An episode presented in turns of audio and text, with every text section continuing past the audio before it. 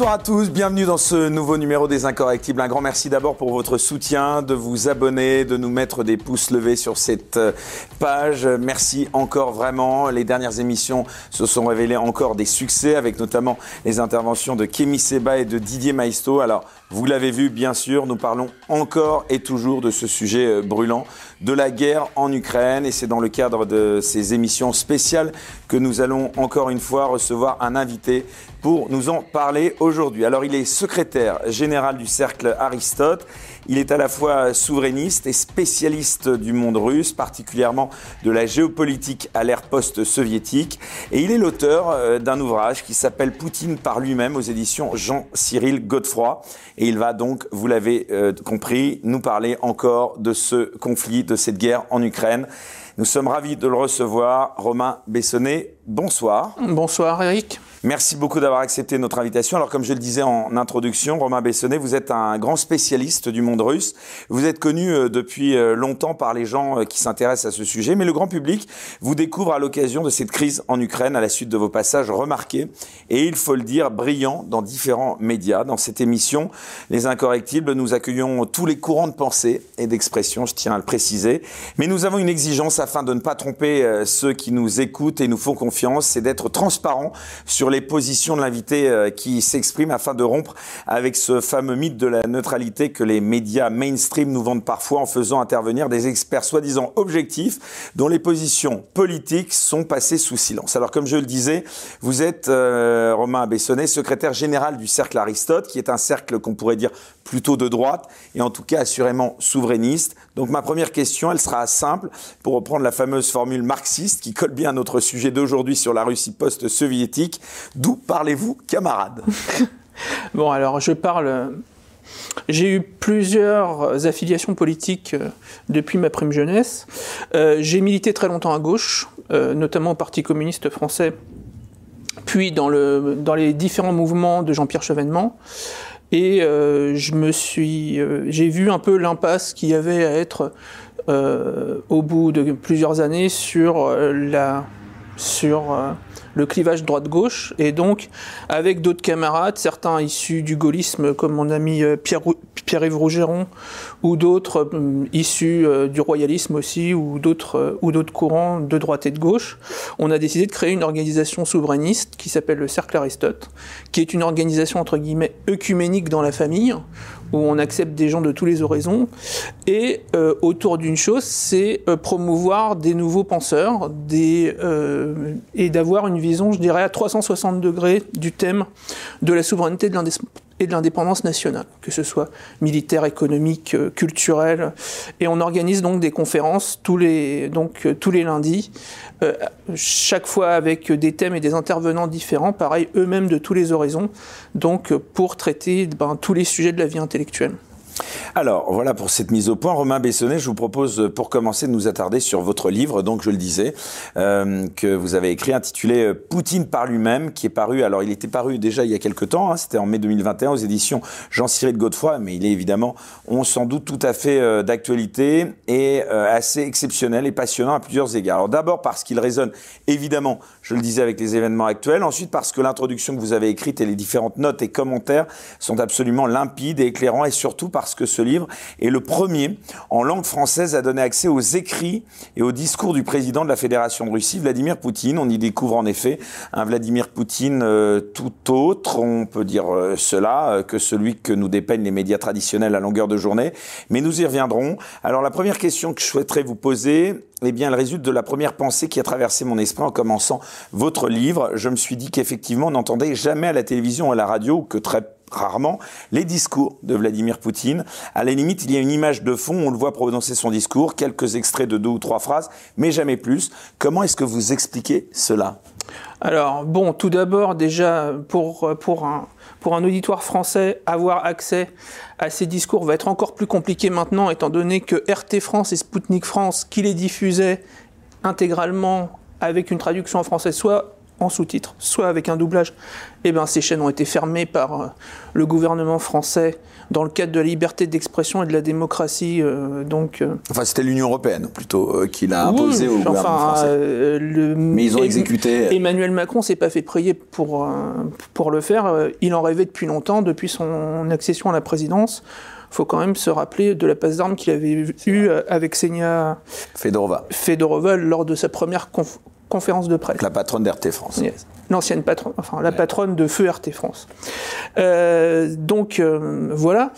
Alors euh, moi je me suis justement, j'ai vu qu'il y avait ce manque en fait dans la bibliographie en français de discours mis dans leur intégralité ou de très larges extraits. et je pense que c'est une stratégie en fait délibérée pour euh, laisser en fait l'image de Vladimir Poutine entre les mains d'experts cooptés par les grands médias et qui donne une image en fait tronquée du personnage. Cette image, euh, elle a été forgée euh, avec le temps patiemment depuis donc qu'on a dépeint depuis que les professionnels de la russophobie que sont Anne Niva ou Marie Mandras on dépeint Vladimir Poutine, boucher de la Tchétchénie, euh, euh, donc euh, criminel de masse. Et donc, et on est passé à ensuite l'agresseur de la Géorgie, etc. Et tout cela, en fait, dans une vision très cohérente du monde, où l'élite occidentale n'ayant plus d'ennemis avec la fin du communisme, eh bien, s'en est trouvé euh, un avec, euh, euh, l'autoritarisme poutinien, donc qu'elle s'est forgée un peu comme, comme ennemi en miroir pour justifier justement sa raison d'être, tout simplement. L'OTAN, par exemple, justifie sa raison d'être maintenant par la Russie. Ça lui est très, ça lui est très facile en fait. Ils ont un ennemi tout désigné, euh, l'autoritarisme en général. C'est ce que d'ailleurs le secrétaire d'État Blinken a dit à son arrivée au, euh, donc au State Department et c'est ce que toute la médiasphère française promeut aujourd'hui. Il y a un nouveau clivage. On n'est plus communisme face à capitalisme, mais on est face aux autoritarismes contre, la démocratie libérale. Et ben, Vladimir Poutine, c'est vraiment l'archétype du dirigeant autoritaire, euh, euh, comment dire, brutal et ultra-souverainiste. Mais justement, euh, Romain Bessonnet, pourquoi, selon vous, il existerait donc une telle désinformation sur la politique en Russie, sur Vladimir Poutine en particulier, qui, au fur et à mesure des années, vous avez raison de le souligner, de plus en plus décrit comme un dictateur, voire désormais comme un fou assoiffé de pouvoir et de conquête? Je pense que euh, une grande partie de l'élite euh, intellectuelle et politique euh, a trouvé dans Vladimir Poutine son ennemi en fait et, et s'est enfermé dans cette, dans cette logique où on n'écoute plus Vladimir Poutine, on ne le regarde plus, mais on écoute l'image qu'on s'en est faite. Ça, c'est ça, je, pense que c'est très important. Moi, été mais vraiment fasciné de voir les interventions suite, suite au discours de 55 minutes de Vladimir Poutine sur lorsqu'il a annoncé la reconnaissance des deux républiques euh, rebelles, insurgées, séparatistes, on les appellera comme on veut dans le Donbass. Il durait 55 minutes. Oui, 55 minutes. Euh, et euh, ce, et les commentaires ont été euh, c'était une logorée verbale, euh, décousue, etc. Moi, tous les amis russes avec lesquels j'ai regardé ce discours ou avec lesquels j'ai parlé après, l'ont trouvé au contraire ultra logique. Euh, ils ont trouvé, comment dire, les propos de Vladimir Poutine ancrés dans l'histoire, dans une logique, je dirais, vraiment imparable.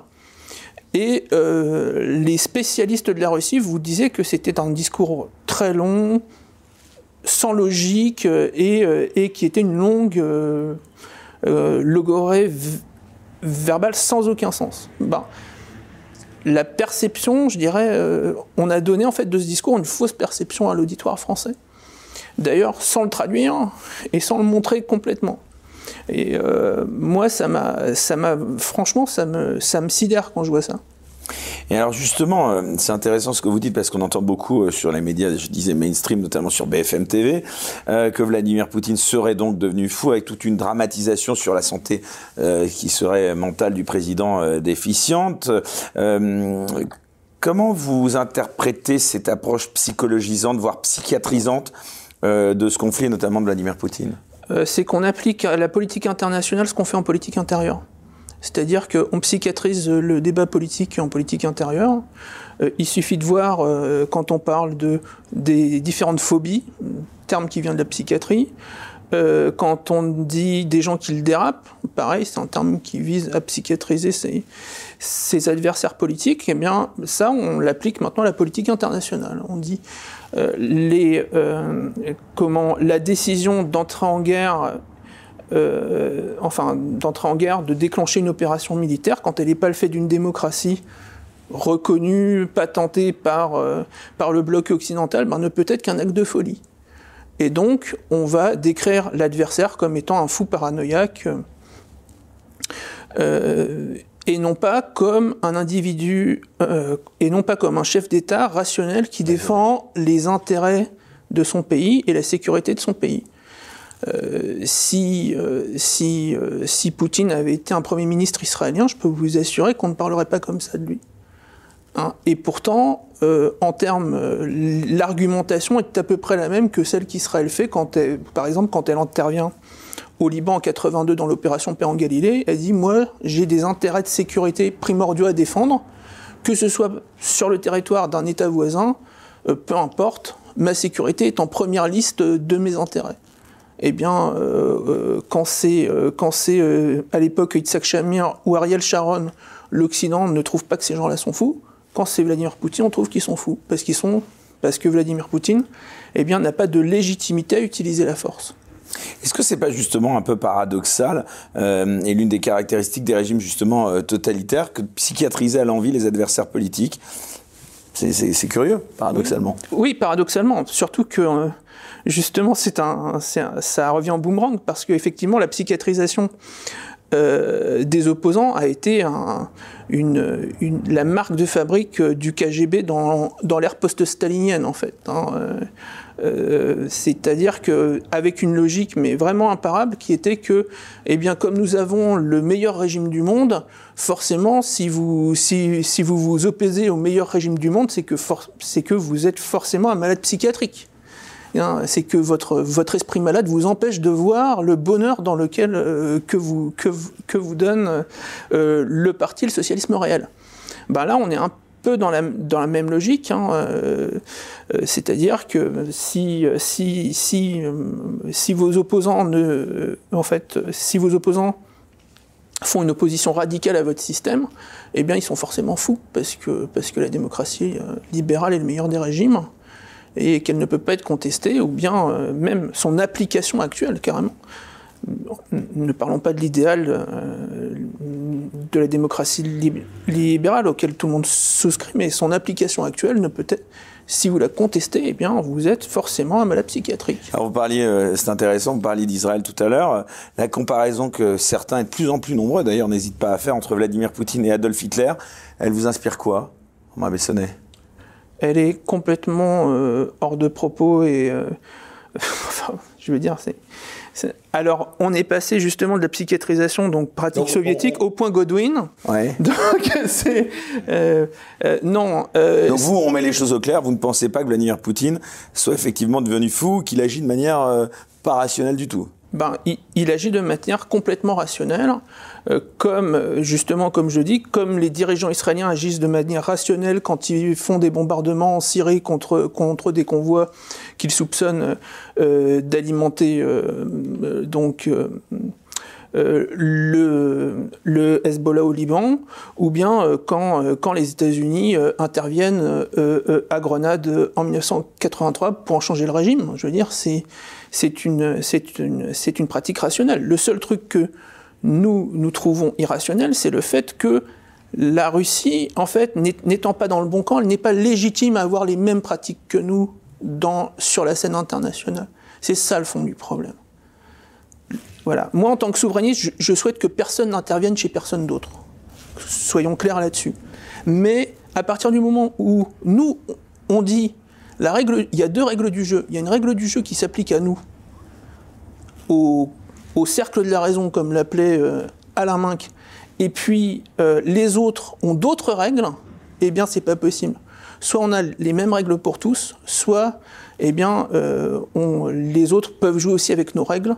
Et c'est-à-dire, à partir du moment où on a ouvert la boîte de Pandore, dans les années 90, où on a dit, à partir du moment où il y a l'émotion de la communauté internationale, ou bien euh, à partir du moment où on estime que des gens sont en danger, eh on peut intervenir chez les autres, changer les régimes, changer les frontières, eh bien, il ne faut pas s'étonner que euh, lorsqu'ils sont assez puissants, des régimes que l'on n'estime pas fréquentables, ou bien que l'on n'estime pas démocratiques, ben, fassent la même chose et disent, écoutez, hein, vous avez changé les règles.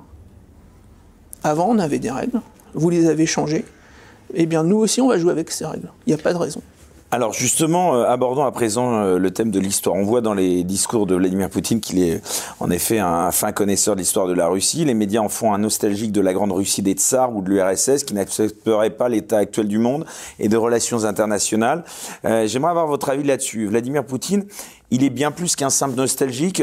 Qu'en est-il vraiment? Quelle est la vision de l'histoire qu'a Vladimir Poutine selon vous? Ben, Sa vision de l'histoire, elle, est, elle plonge en fait dans la, dans la grande histoire russe. C'est-à-dire que euh, pour lui, euh, la Russie est d'abord euh, un pays qui n'est pas européen, enfin pas strictement européen. Ça, c'est une première chose. Moi, je, suis toujours, je suis toujours, enfin, je, suis toujours impressionné quand je vois que notre président Emmanuel Macron dit toutes les deux phrases "Oui, mais la Russie est un pays européen." Ben, D'abord, c'est qu'il ne sait pas lire les enquêtes d'opinion, parce que les enquêtes d'opinion faites en Russie depuis maintenant 2015 montrent que les Russes se sentent plus européens, en majorité. Ne se sentent plus Oui. C'est-à-dire C'est-à-dire qu'ils se sentaient européens avant. Voilà, ils se sont sentis européens jusqu'en 2014, justement jusqu'aux affaires d'Ukraine. Et puis, euh, et puis le sentiment en fait, d'appartenance à l'Europe des Russes, il est devenu minoritaire depuis 2015 et il baisse chaque année. Donc ça, c'est un... Il faudrait s'interroger enfin sur, sur, notre, sur notre politique, mais il n'a cessé de baisser déjà depuis 2008, mais il est devenu minoritaire depuis 2014-2015. Donc ça, c'est une première chose. Donc, pour Vladimir Poutine, justement, la Russie est ni européenne, ni asiatique, elle est une civilisation en soi.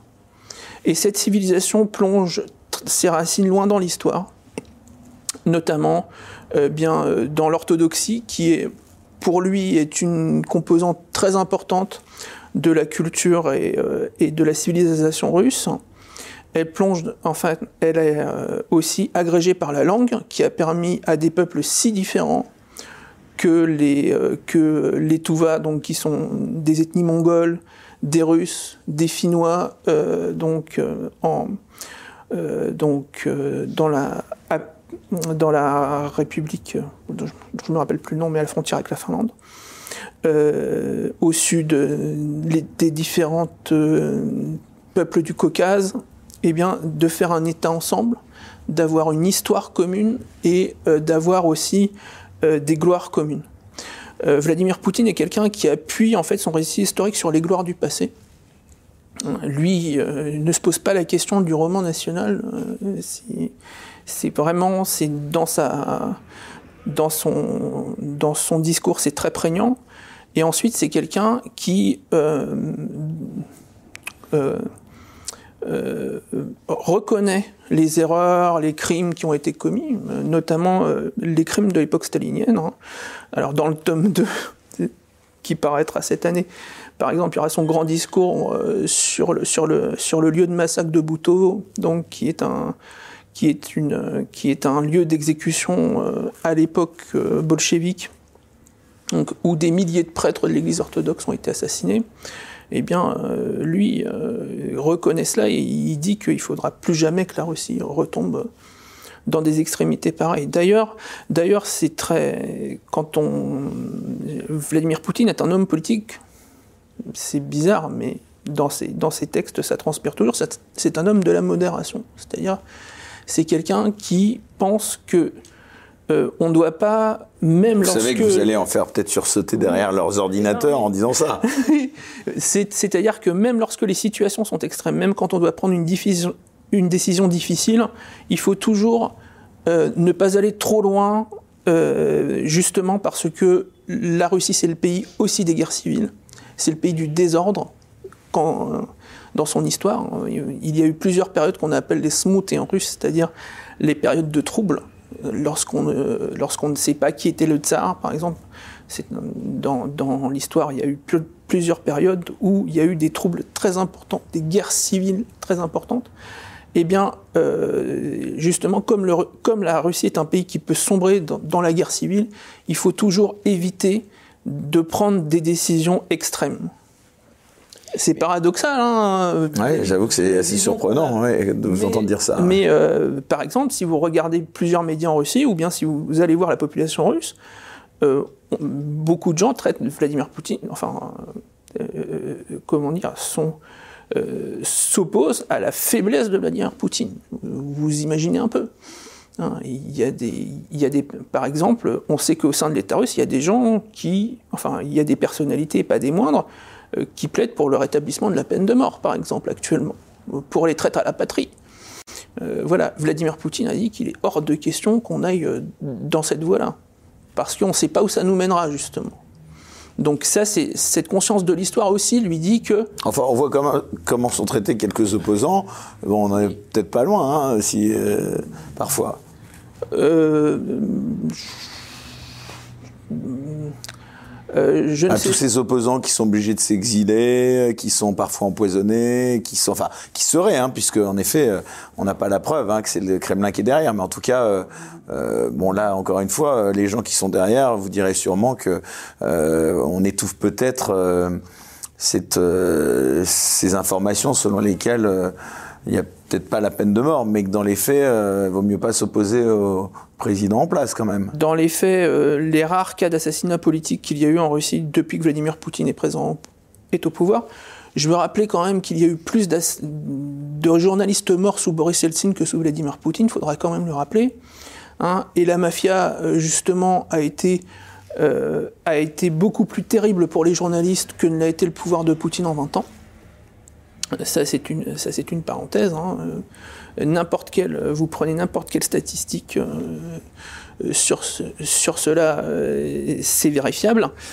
donc, euh, aujourd'hui, euh, dans la Russie de Vladimir Poutine, on peut s'opposer au pouvoir, ce que le pouvoir ne supporte pas. Aujourd'hui, on peut s'opposer à Vladimir Poutine Bien sûr, vous avez un des partis d'opposition qui existent. En Russie. Deux, vous avez des, euh, des organismes d'opposition. Par contre... Que... Enfin, néanmoins, Romain Bessonnet, il y a peu, il y a une loi qui est passée qui condamnait à... Enfin, qui indique qu'elle condamnerait à 15 ans. Alors, si vous pouvez un petit peu nous expliciter cette loi, parce que beaucoup l'ont comprise comme un petit peu un, un baillonnement, en tout cas, un euh, de l'opposition. Cette loi qui a, été, euh, donc, qui a été adoptée il y a quelques jours, en fait, elle, a, euh, elle est très précise, elle est très ciblée. Elle, elle vise en fait ce que l'on appelle les fausses informations qui pourraient atteindre à la sécurité nationale. non, à, à l'activité des forces armées, voilà. Donc, euh, et euh, vous avez plusieurs types de délits qui ont été euh, mis en place dans ce, dans ce cadre-là.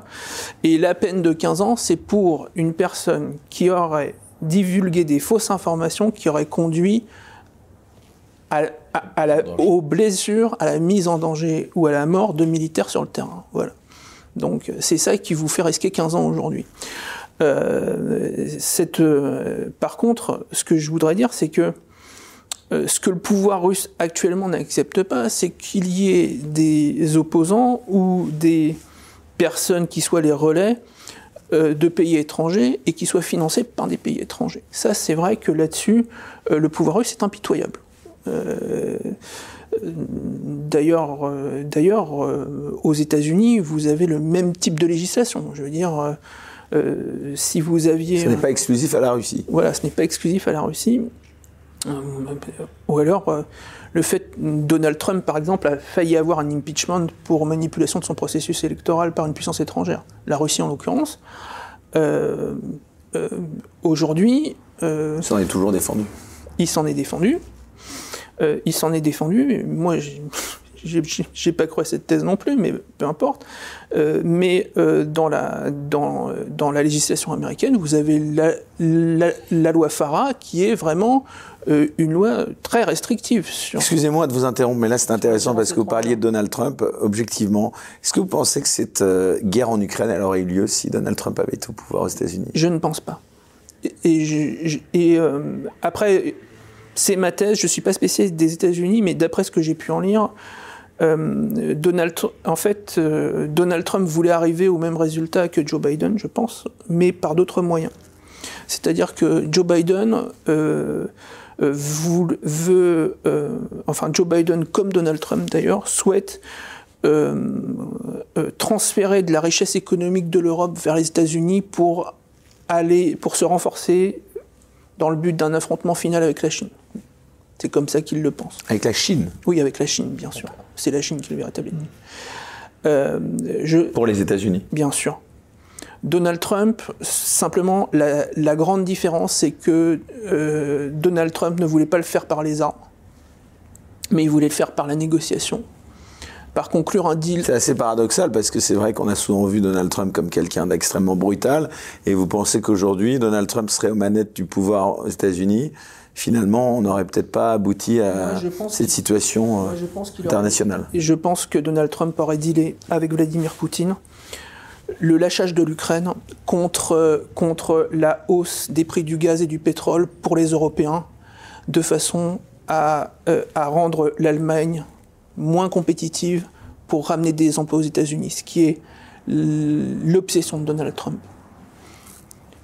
Voilà il y a quelques indices qui nous montrent ça, notamment euh, les premières négociations avortées qui avaient été faites en Finlande, d'ailleurs qui, qui, ont été avortées par le Congrès. Euh, si, si, si, au sein des républicains, je dirais, le Parti républicain avait été vraiment trumpiste, on serait allé vers une, vers une solution. Vrai, sous, sous, le mandat de Donald Trump, il n'y a pas eu de conflit international majeur. En tout cas, il n'y en a pas eu à l'initiative des États-Unis. Euh, il s'en vante d'ailleurs, Donald Trump. Hein, il l'a dit, dit, récemment.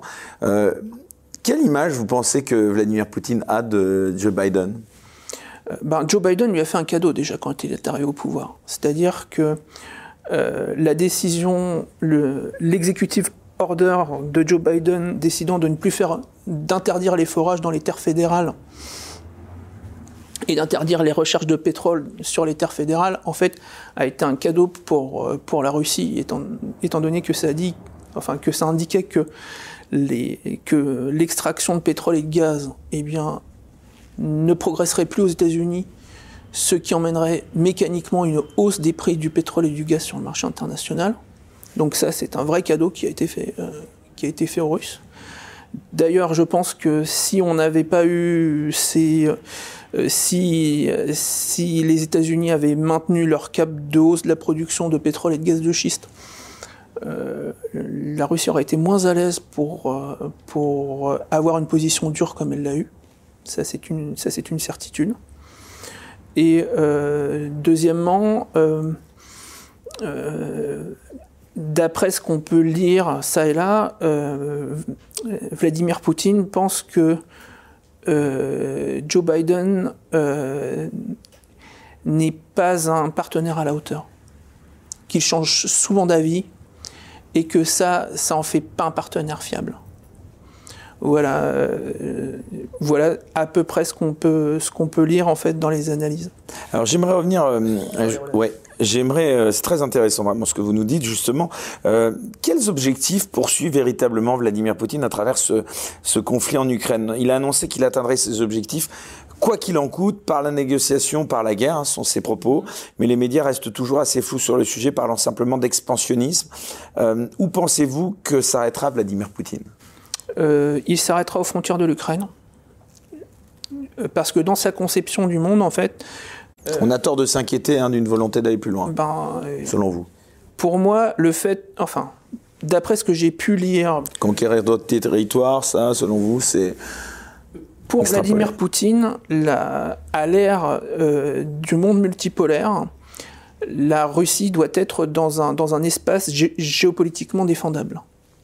il peut faire des incursions hors de son, de son territoire, en Syrie par exemple, quand ça peut avoir de l'intérêt pour ses intérêts vitaux à long terme et ses intérêts de sécurité. Mais euh, l'objectif de Vladimir Poutine, ce n'est pas d'aller en dehors de, de l'espace qui est géopolitiquement défendable, c'est-à-dire les frontières de l'ex-Union soviétique. Euh, je ne crois pas un expansionnisme dans les pays baltes, euh, par exemple, euh, parce qu'une confrontation frontale avec l'OTAN entraînerait un affrontement nucléaire. Donc ça, je pense. Donc, faut pas donner crédit à ceux qui disent qu'il aurait peut-être la volonté d'aller peut-être même jusqu'à Berlin-Est, voire jusqu'à l'Atlantique. Bien sûr, et puis, et puis, et puis jusqu'au Canada aussi. Hein. Non, mais non, mais il faut être sérieux. Hein. Faut être sérieux. Euh, Vladimir Poutine a toujours pensé depuis 1991, donc c'est pas d'aujourd'hui, que l'Ukraine, la Biélorussie et que les frontières entre l'Ukraine, la Biélorussie et la Russie sont des frontières artificielles. Voilà. Et donc pour lui, comme pour tous les Russes, euh, il y a tellement de liens familiaux. Euh, Ils sont des frères, hein, c'est ça. Culturels, littéraires, tout ce que vous voulez entre la Russie et l'Ukraine, que l'Ukraine ne peut pas être un pays étranger comme les autres. C'est pas possible. Et donc, et donc euh, euh, euh, vouloir mettre une barrière infranchissable, une césure entre l'Ukraine et la Russie est tout simplement inconcevable. Donc c'est pour ça qu'il ira jusqu'au bout, et c'est pour ça que si, les Ukrainiens... Mais excusez-moi, comment vous expliquez que ça marchait jusqu'à maintenant? Bah, ces frontières, elles existaient hein, entre l'Ukraine et la Russie jusqu'à maintenant. Donc pourquoi ce qui était possible hier ne l'est plus aujourd'hui? Alors, euh, premièrement, l'Ukraine jusqu'en 2014 euh, a oscillé en fait entre deux positions. Euh, vous aviez un président qui a, été, qui a fait deux mandats, d'ailleurs c'est le seul dans l'histoire de l'Ukraine, qui est Leonid Kouchma, qui lui était un virtuose en fait dans le fait de donner des gages et, et à la Russie et à l'Occident alternativement ou parfois même en même temps. Euh, ça, c'est un premier point. Euh, la frontière, en fait, entre l'Ukraine et la Russie n'était pas, n'était pas étanchée.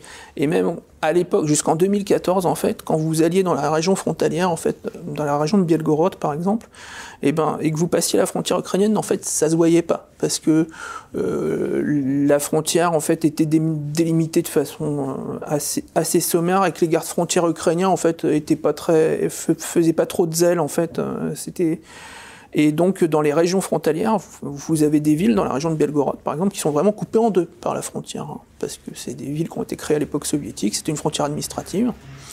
Et quand c'est devenu une frontière interétatique, la, ville était coupée en deux, mais ça se voyait pas. En fait, il y avait une, ligne blanche sur un trottoir, et on passait de l'Ukraine à la Russie euh, en changeant de trottoir, quoi. Euh, donc déjà, euh, et à l'époque en plus, euh, pour passer la frontière entre l'Ukraine et la Russie, il fallait juste avoir la, carte d'identité, enfin ce qu'on appelle le passeport intérieur chez eux. Donc ça c'est un premier point. Donc jusqu'en 2014 en fait, la frontière entre les deux pays n'existe pas. Sous la présidence de Yushchenko de 2006 à 2010, il y a eu quand même des tensions entre les deux pays mais euh, c'est jamais monté, je dirais, euh, au point culminant où c'est monté à partir de, de, de, de, la révolution de Maïdan de 2013. Donc euh, ça, c'est un, ça, c'est un premier point. En fait, le nationalisme des régions occidentales de l'Ukraine était contrebalancé par par la russophilie débordante des provinces de l'Est, en fait. Et, l'Ukraine progressait comme ça qu'un cas, avec, avec euh, des gouvernements assez faibles, beaucoup, beaucoup plus faibles qu'en Russie d'ailleurs, y compris à l'époque. Donc euh, voilà, c'était... Euh, et, et d'ailleurs, l'ambition, lorsque Yanukovych est devenu président, donc celui qui a été défait par, par la révolution dite de Maïdan, eh bien, euh, l'ambition des Russes à l'époque sous Yanukovych, c'était d'intégrer l'Ukraine petit à petit dans, les organisations créées par la Russie, euh, donc euh, l'Union eurasiatique et toutes ces, toutes ces créations que, que la Russie a fait pour justement pour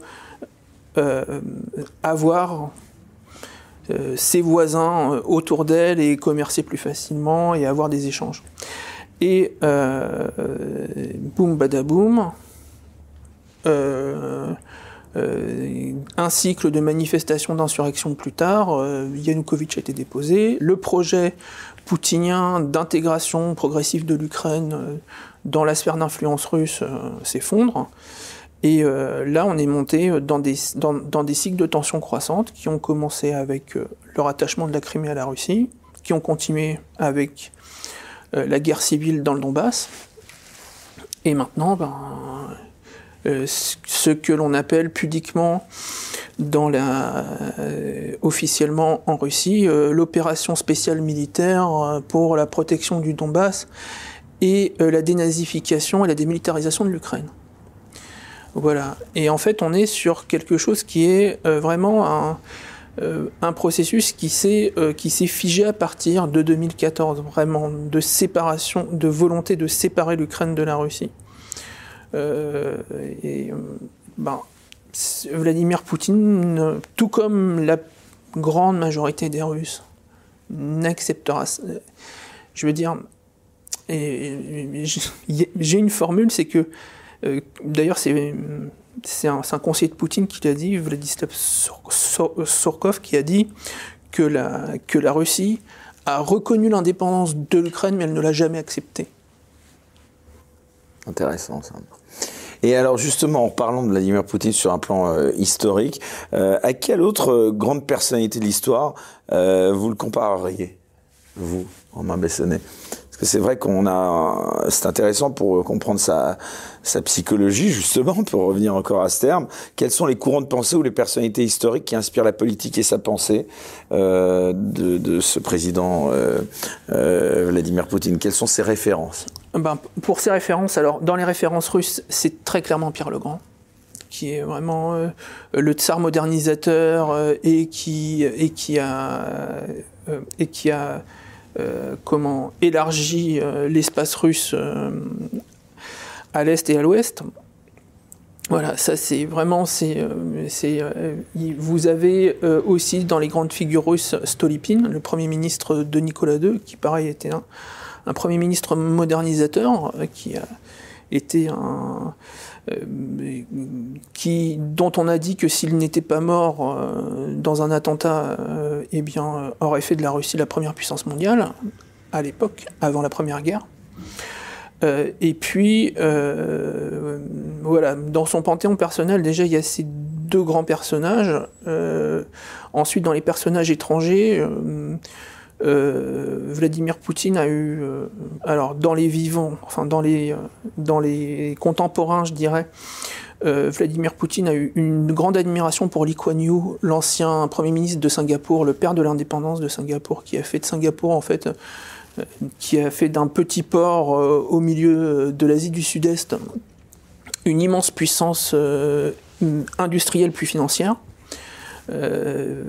et Jiang Zemin aussi, l'ancien président chinois, a fait, a, fait, une très forte impression euh, à Vladimir Poutine à l'époque. Et puis vous avez aussi deux autres personnes.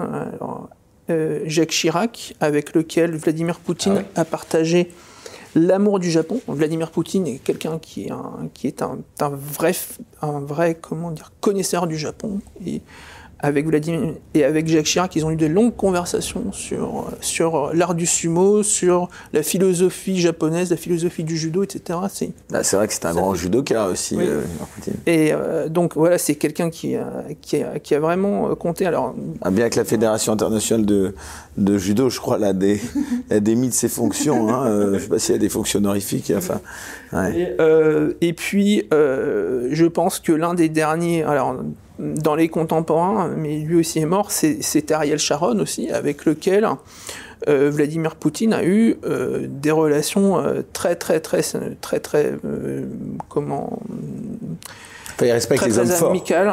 Euh, oui. si tant est qu'on puisse dire que Jacques Chirac était, enfin, pour sa intervention, enfin, sa prise de parole euh, par rapport à l'Irak, c'est vrai, il respecte, c'est ça, les, personnalités politiques qui ont. Euh, Disruptives et, et, qui, et qui ne reculent pas quand ils, quand, quand ils ont une décision à prendre je pense.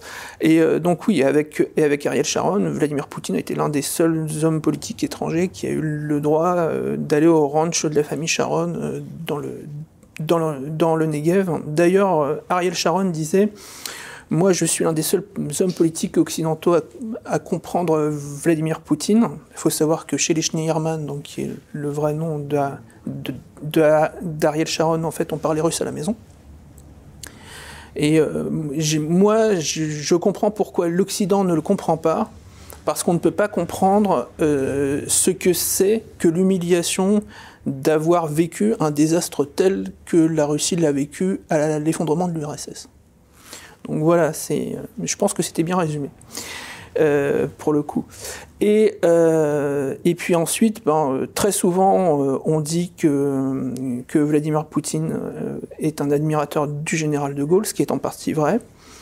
il faut savoir que l'exposition de Gaulle au musée d'histoire de Moscou a été faite à l'initiative de la fondation Charles de Gaulle et de l'administration présidentielle de Vladimir Poutine et que euh, pour lui, De Gaulle est le dernier des grands Français, en fait. Même s'il avait de l'amitié pour, Jacques Chirac, pour lui, le dernier grand Français euh, on dit que C'est pas Napoléon, sa référence, plutôt? Non, non, non, Pour un russe, Napoléon, c'est un peu difficile, je dirais. Mais euh, c'est une, une sorte de parenthèse, en fait, dans l'histoire de l'amitié entre nos deux pays. Non, euh, Charles de Gaulle est, est cité très souvent par Vladimir Poutine comme étant le dernier des grands Français. Mais comment son positionnement, alors c'est là aussi, euh, ça nous amène à parler de son positionnement politique quand même, qui a, et qui a forcément évolué depuis qu'il est aux affaires. Comment il a évolué justement? Est-ce que ses positions, enfin, elles n'étaient pas forcément, même pas du tout les mêmes à l'époque de Boris Yeltsin hein? Euh, Je me trompe ou pas là-dessus? Bah, Ses convictions profondes n'ont jamais vraiment changé. En fait, quand ah. on étudie ses, ses interventions publiques, on voit que ses convictions profondes n'ont jamais vraiment changé. Euh, ce qui a changé, c'est euh, oui, c'est un homme politique qui a des convictions, mais qui est aussi un pragmatique. Enfin, le régime russe. Alors, je vais, je vais la poser différemment cette question. Le régime russe n'avait pas la même, on va dire, n'était euh, pas perçu, ou en tout cas n'était pas un régime aussi autoritaire, voire comme diraient certains, dictatorial. sous Boris Yeltsin, c'était quand même autre chose. Bah, sous Boris Yeltsin, c'était autre chose. C'était pas, c'était pas la démocratie libérale, c'était plutôt le chaos, effectivement. Euh, et donc, oui, il y a plus de liberté dans, un, le chaos que dans un, que dans un État euh, qui se respecte, forcément. Mais euh, il faut savoir, c'était ce que je vous ai dit, pour un journaliste à l'époque, par exemple, il était plus dangereux physiquement de travailler en Russie sous Boris Yeltsin que sous Vladimir Poutine.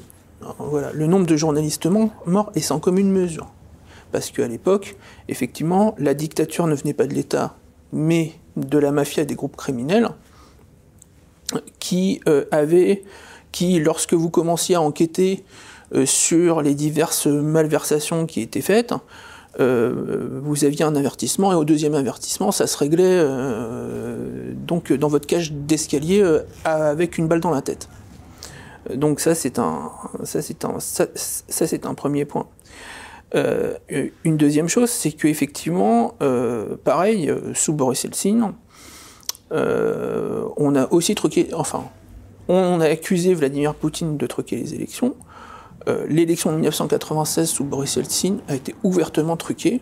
Les, spin doctors occidentaux qui ont, qui ont participé à la manip l'ont dit dans un reportage, je crois, qui a été diffusé en France chez Arte, je crois. Hein.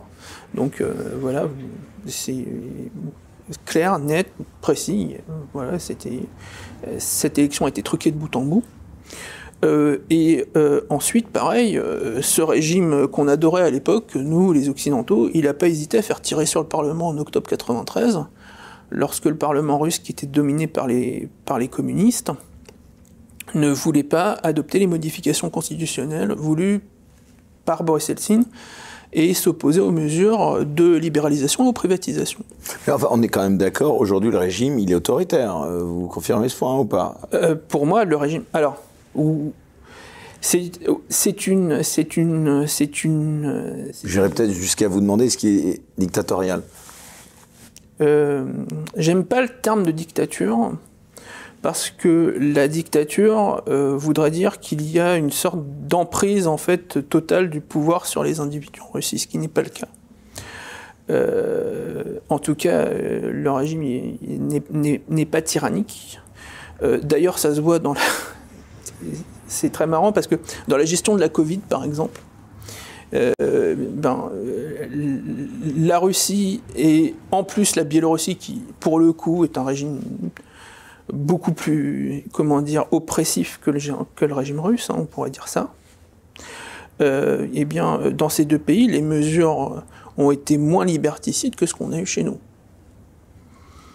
Et euh, en Russie, d'ailleurs, il n'y a pas eu de, de, confinement généralisé de la population. Et, vous savez qui a demandé le confinement de, de l'intégralité de la population de Kaliningrad au Kamchatka? Non. Alexei Navalny. Ah. L'opposant dit libéral. En fait, euh, on est tombé dans, un, dans ce monde de fous où les libéraux, en fait, demandent euh, qu'on mette, qu'on claque-mure les gens chez eux et où les dictateurs, en fait, permettent aux gens de vivre normalement. Voilà. Donc, euh, on est vraiment à une époque où à peu près tout est, tout est brouillé, en fait, dans les repères. C'est intéressant que vous parliez de Navalny parce que justement, on revient encore sur ce point que vous teniez à préciser, c'est-à-dire que Vladimir Poutine serait, euh, d'après vous, bien soutenu par sa population et son opinion publique, hein, ce que vous laissez entendre, hein, contrairement à ce que l'Occident euh, laisse penser. Euh, L'Occident qui met justement énormément en avant les fameux opposants, justement, tels que Navalny, mais qui n'aborde justement jamais l'épineuse question des élections en Russie, qui porte toujours Vladimir Poutine et son parti largement en tête sans qu'elles soient véritablement contestées sur leur régularité, n'est-ce pas? Ben oui, et en plus, et en plus euh, enfin, largement en tête, ça dépend des fois, hein, parce que euh, vous avez eu par exemple les, avant-dernières élections régionales.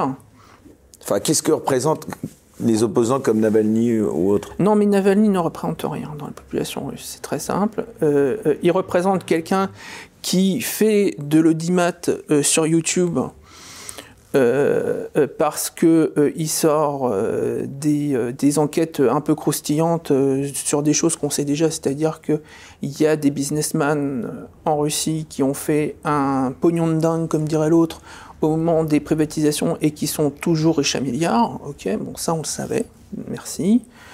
mais donc il y a un côté un peu voyeur chez les Russes qui fait que ah tiens ah oui les beaux sont yachts etc. Mais euh, en termes, quand il s'agit de voter, euh, les partis libéraux en Russie n'ont jamais pesé plus de 5% de l'électorat depuis que Vladimir Poutine est au pouvoir. Ça, c'est une réalité. Ce qui est souvent dit par l'Occident, c'est que les Russes seraient peut-être euh, manipulés par le pouvoir russe. Et d'ailleurs, c'est assez, c'est assez méprisant hein, que les Russes seraient en quelque sorte que des imbéciles manipulés par un monstre. Ça, c'est la théorie de beaucoup de gens en Occident. Oui, ben, écoutez, euh, et, que, et, que, les Russes ils sont manipulés par une télévision qui leur ment matin, midi et soir. Il euh, faut quand même rappeler qu'à l'époque où en France on avait l'ORTF, on a eu des, des alternances électorales. Et ben en Russie, vous avez la même situation que la France à l'époque du général de Gaulle. Bon, est-ce que le général de Gaulle était un dictateur?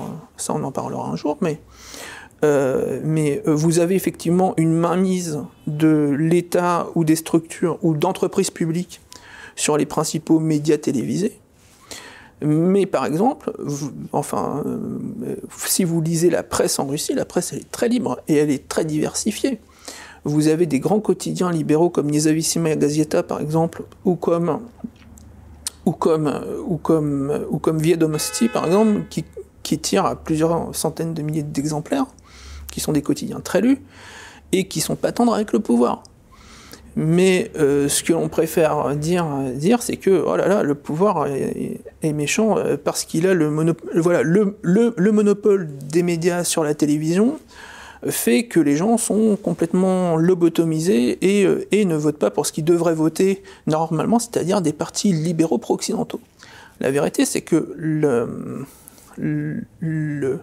centre de gravité de la politique russe, euh, depuis euh, que Vladimir Poutine était là, mais ça a changé déjà avant, depuis la fin des années 90.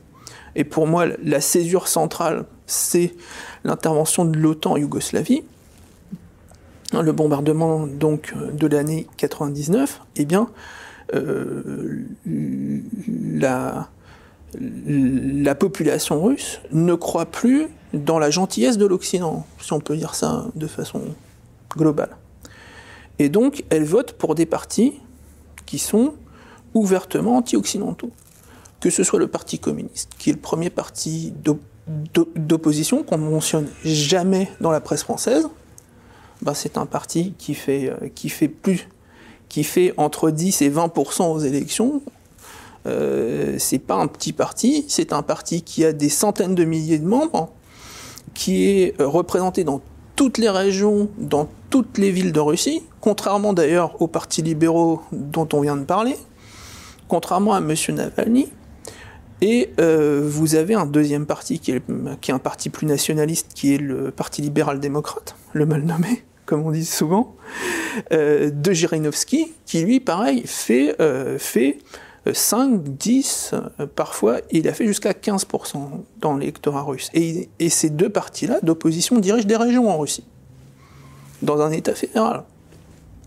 Par exemple, la région de Khabarovsk, à la frontière chinoise, elle est dirigée par un membre du Parti libéral-démocrate. Euh, la région d'Orel, donc pas loin justement de l'Ukraine, elle est dirigée par un gouverneur communiste. Euh, donc euh, voilà, et vous avez des vrais partis d'opposition. Le problème, c'est que nous, nous voudrions, parce que nous sommes l'Occident et les gentils, que le système politique russe soit articulé entre Poutine et des libéraux pro-occidentaux ben, c'est pas le choix des électeurs russes. Pas aussi simple. Les électeurs russes, en fait, ce qu'ils reprochent à Poutine quand ils votent, par exemple, communiste, ils reprochent à Poutine de pas de pas mettre assez d'oligarques en prison et de pas faire de nationalisation. Quand ils votent pour le Parti libéral-démocrate de Janovski, euh, quand ils le font, et ils l'ont fait à plusieurs reprises, hein, euh, donc euh, dans les élections régionales en 2019, je crois, eh bien, non, en 2018, euh, quand ils l'ont fait, en 2018-2019, quand ils l'ont fait, c'est parce qu'ils reprochaient au régime non pas d'être trop non pas d'être pas assez libéral, non pas d'être pas assez démocratique, mais ils lui reprochaient d'être trop tourné vers l'Occident. C'est paradoxal, mais c'est comme ça. Quel est le rapport, euh, Romain Bessonnet, de Vladimir Poutine et de la Russie euh, à la ou aux notions euh, de nation, de nationalisme et de patriotisme? Justement, vous parlez de ces partis, de ce parti nationaliste. déjà, est-ce qu'ils font une différence entre ces concepts, Vladimir Poutine et ses partisans? Alors oui, parce que euh, euh, les Russes parlent de patriotisme souvent. D'ailleurs, euh, le russe doit être l'une des seules langues, peut-être avec l'allemand, je pense, où patriotisme en fait a, a deux mots. C'est-à-dire, ouais, en traduction. Oui, oui. En traduction, en fait, en fait, comment euh, le patriotisme. Alors non, patriotisme c'est patriotisme. Mais... Vous parlez russe d'ailleurs. Bien sûr, bien sûr. Ah, on le précise. Hein. Mais le mot couramment. oui, couramment. Et le mot patrie en fait a deux noms. Hein, en fait, vous avez la patrie et la matrice, je dirais. C'est-à-dire que vous avez Atiechesto, c'est-à-dire. D'ailleurs, on peut peut-être l'expliquer pour les gens qui nous regardent. Vous pouvez nous dire euh, pour quelle raison, d'ailleurs, tiens, une petite parenthèse, euh, vous parlez russe, pourquoi euh ah ben, Je l'ai étudié au lycée, à l'université, tout simplement. Enfin, au lycée et à l'université en cours du soir en même temps que mes cours, en même temps que mes cours à la fac de droit. C'est pas une langue facile. ben oui ça s'apprend. Et cette passion, vous la tenez depuis. Euh, vous pouvez nous raconter en quelques mots, là, juste une petite parenthèse? Euh, c'est euh, ben, c'est très simple. J'ai toujours aimé la littérature russe et, et voilà, Gogol, Dostoïevski hein, et Pushkin sont, sont vraiment des, des, des auteurs que j'apprécie. Et et euh, donc euh, voilà, et je me suis passionné en fait pour la langue russe à l'époque. En plus, c'était une époque où justement on parlait beaucoup de la Russie parce que c'était, j'ai commencé à étudier le russe en 95, donc c'était l'époque des grands bouleversements, etc. où on trouvait ce pays très étrange. Euh, donc plus tout à fait méchant, mais pas tout à fait gentil non plus. et donc voilà, moi j'ai trouvé, comment dire, j'ai été happé par le mystère russe et par l'âme russe en fait. Donc euh, voilà, et donc, euh, ben, je regarde. Il n'y a pas de raison personnelle plus lointaine Non, non, j'ai pas de, j'ai pas de famille en Russie, je n'ai pas euh, de, racines en Russie. Et vous n'êtes pas instrumentalisé, comme peut-être certains pourraient peut-être le suggérer, par la Russie. Vous êtes vraiment un, esprit libre. ben, je sais pas, moi, le, seul argent que j'ai dû toucher, c'était parce que j'ai travaillé au Parlement européen pour un député européen. Euh, voilà, euh, j'ai touché, euh, le seul truc que j'ai dû toucher, c'est 15 euros de la part de la, de la représentante de Gazprom dans les institutions européennes parce qu'on avait fait un, parce qu'on avait bu un thé dans, dans, la buvette au Parlement européen et que c'est elle qui a payé avec sa carte de Gazprom. Voilà, donc voilà, c'est tout. donc il n'y a pas de conflit d'intérêt. C'est le seul conflit d'intérêt que j'ai eu dans ma vie avec une institution russe. Euh, voilà, donc. Euh, mais euh, vous êtes allé souvent en Russie, vous avez rencontré beaucoup de dignitaires russes. Je suis allé souvent en Russie, j'ai rencontré des personnalités en Russie, d'ailleurs de tous les partis. J'ai des, Et Vladimir Poutine lui-même Non, non, jamais. Jamais. Jamais. Je n'ai pas eu euh, cette chance ou cet honneur. Mais non, ça, ne m'est pas arrivé. Aujourd'hui, vous souhaiteriez le rencontrer si évidemment vous pouviez Ah, mais oui, bien sûr. C'est un. En plus, en plus euh, le méchant en chef, euh, vous pensez hein, ça, ça, me vaudrait encore une ligne de plus dans mon CV. Cécile Vessier ferait enfin un article sur moi Non. Dans, les, dans les agents du Kremlin en France. Non. Donc vous n'êtes pas un agent du Kremlin vous le dites ici Je ne suis pas un agent du Kremlin. Je suis un Français souverainiste qui pense que les intérêts de son pays, c'est d'avoir de bonnes relations avec la Russie et que les intérêts de son pays, ce n'est pas de, euh, de, sacrifier euh, le pouvoir d'achat de nos compatriotes et euh, l'avenir de nos enfants à, au destin européen de l'Ukraine. Voilà. Et pardon quand même, de, excusez-moi encore une fois, je, je n'aurais pas du tout en cause votre parole, mais comment vous expliquez qu'il y en ait aussi peu qui tiennent le même discours que celui que vous tenez en France? Parce qu'il y en a beaucoup de spécialistes de la Russie. Mais parce que alors. Et d'autres comme vous, bah, j'ai essayé ben, de regarder, il n'y en a pas beaucoup, voire aucun. Parce que tout simplement un. Euh, Tous les autres se tromperaient je sais pas si tout le monde se. Je pense pas qu'ils se trompent. Je pense que simplement, ils ont un point de vue. Ils regardent toujours la, Russie depuis la France. Et ils pensent, comme beaucoup de leurs amis en Russie d'ailleurs, je pense. Et, un, quand ils vont en Russie, ils sont dans un bain euh, de l'intelligentsia pro-occidentale russe, euh, qui sont des gens euh, tout à fait adorables, hein, que je ne remets pas du tout en cause, mais qui sont minoritaires dans leur pays, voire même ultra minoritaires.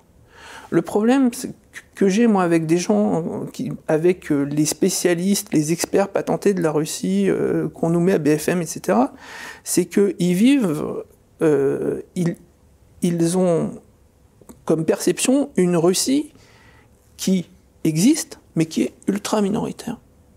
C'est-à-dire, c'est c'est comme si c'est comme si on étudiait les gilets jaunes depuis Saint-Germain-des-Prés. Bon, ben, depuis Saint-Germain-des-Prés, on ah comprend bah, pas. depuis le café de Flore, hein, il en a parlé. Les voilà, ben justement, euh, vous prenez un, observateur étranger, je sais pas moi, américain, qui vous dirait, en fait, les gilets jaunes ont tort. Je l'ai vu depuis le café de Flore. C'est vrai que ce serait un petit peu curieux. Voilà, ce serait un peu curieux. Eh ben, les spécialistes de la Russie, ils ont le même défaut, c'est-à-dire qu'ils regardent la Russie depuis l'intelligentsia libérale pro-occidentale.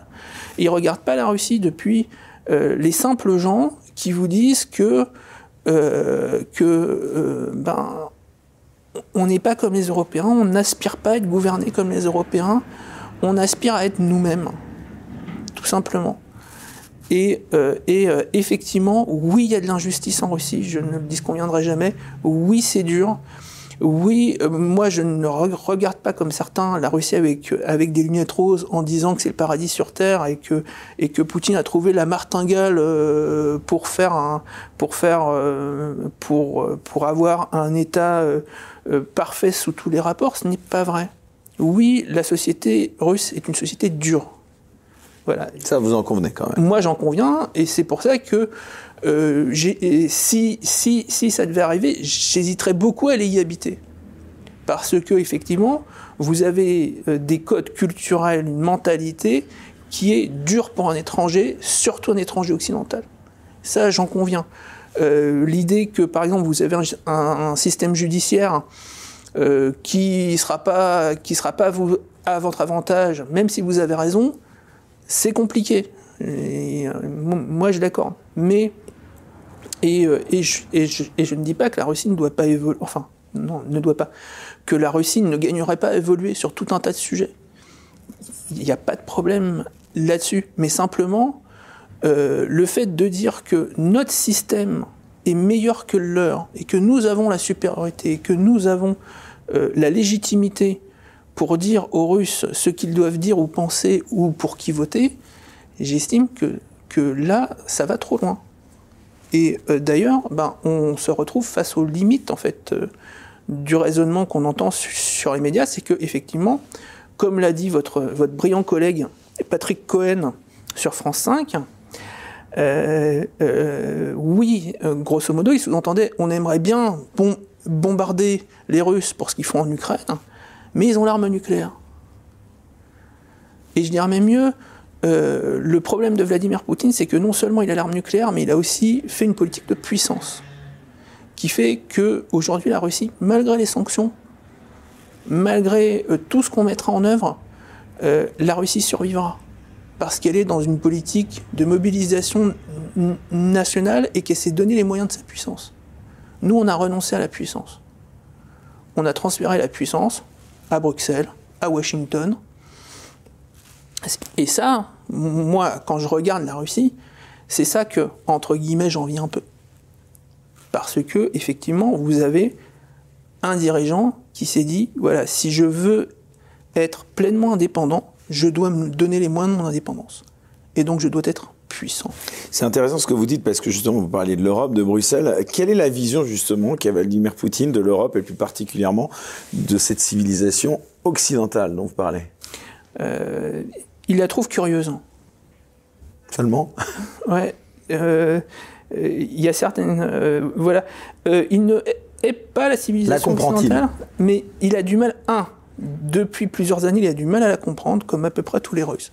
C'est-à-dire que le fait qu'on ait, je crois, on, doit être rendu à une trentaine de genres différents reconnus par la législation dans un certain nombre. Enfin, c'est pas juste une incompréhension, il y a une détestation quand même de l'Occident par Vladimir Poutine, non?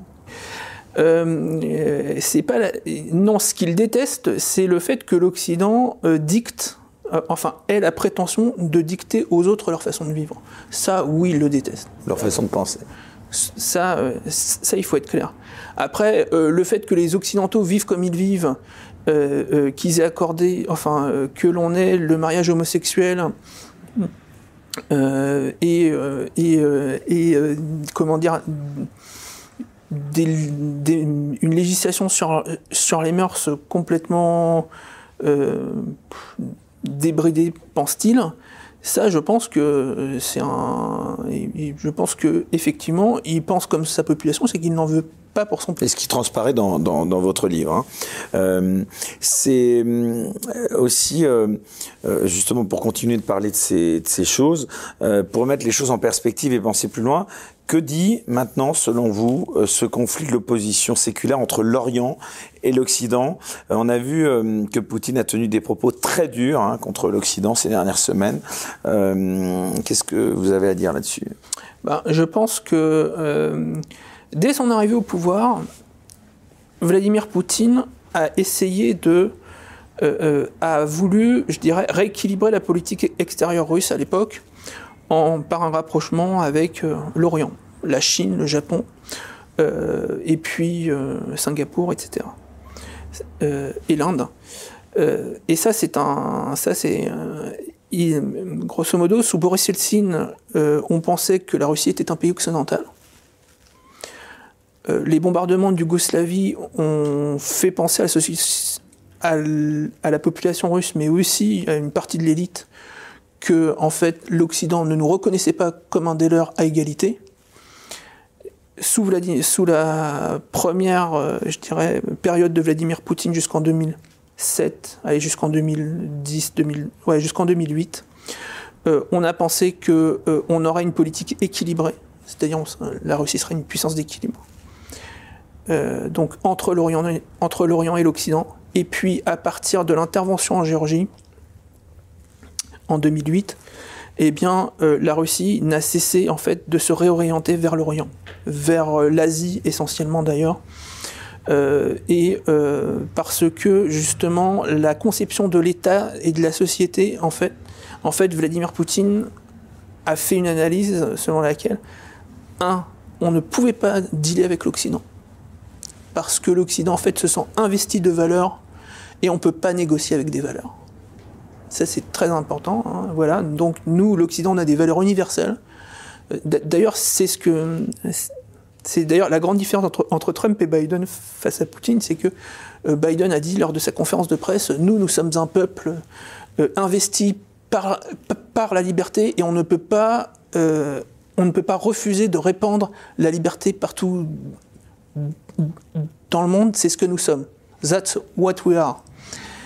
Euh, Donald Trump n'aurait jamais dit ça, par exemple. Si vous voulez une grande différence. Et ça, ça insupporte Vladimir Poutine, mais au plus haut point. Parce que euh, des intérêts nationaux, c'est négociable. Des valeurs, c'est pas négociable. Et donc, et donc, justement, pour Vladimir Poutine, le fait que dans l'Orient, on peut négocier, qu'on a des intérêts les uns les autres, et que ces, intérêts sont conciliables à certains moments, inconciliables à d'autres, mais qu'on peut trouver des deals. Ça, ça l'intéresse beaucoup plus qu'une civilisation occidentale qui vous dit on a des valeurs, elles sont universelles, si vous les prenez, vous êtes dans le bon camp, si vous les refusez, eh bien, vous êtes un ennemi. C'est intéressant parce que vous parlez de l'Asie, la Chine qui est alliée à la Russie est aussi dans le même état d'esprit. Le président chinois, il a notamment prononcé des discours où il dénonce, je cite, la laideur de l'Occident. Est-ce que finalement on n'assiste pas, Romain Bessonnet, à la formation d'un nouvel axe Chine-Russie, l'axe oriental, contre l'ancien axe USA-Europe euh, c'est pas aussi. Alors voilà, vous, êtes tout à fait dans, dans un schéma de pensée occidental. Caricature. non, non, non, non, on, ne s'extrait pas de sa civilisation, donc c'est. Mais euh, en fait, euh, euh, oui, il est Qu'est-ce qui oppose ces deux civilisations? Ben, c'est ça quand même. C'était ce que je vous disais, c'est-à-dire que dans l'Orient. Il n'y a pas de conflit de civilisation pour vous? Pour moi, il n'y a, a, pas de conflit de civilisation. Il y a, une, il y a simplement une civilisation occidentale qui pense qu'elle a trouvé le Saint Graal euh, qu'elle a des valeurs qui sont universelles. Par exemple, les Chinois ne disent pas que leurs valeurs sont universelles. Les Russes ne disent pas que leurs valeurs sont universelles. Ils, disent qu'ils ont, ils ont des valeurs qui sont bonnes pour eux, ils veulent vivre comme ça. Nous, nous disons que nos valeurs sont universelles et que si, et que si tout le monde avait nos valeurs, le monde serait heureux et en paix. Et eh bien ça, justement, euh, c'est ce qui insupporte beaucoup de pays dans le monde. Euh, de, comment, euh, de l'Asie à l'Afrique, euh, à l'Amérique du Sud, vous avez des gens qui disent non, là vous trompez les Occidentaux. Et justement, l'axe Chine-Russie, mais aussi on pourrait parler de l'axe Moscou-New Delhi, étant donné que l'Inde est aussi un très grand partenaire de la Russie, un très grand allié. Ça, on le dit moins, c'est vrai.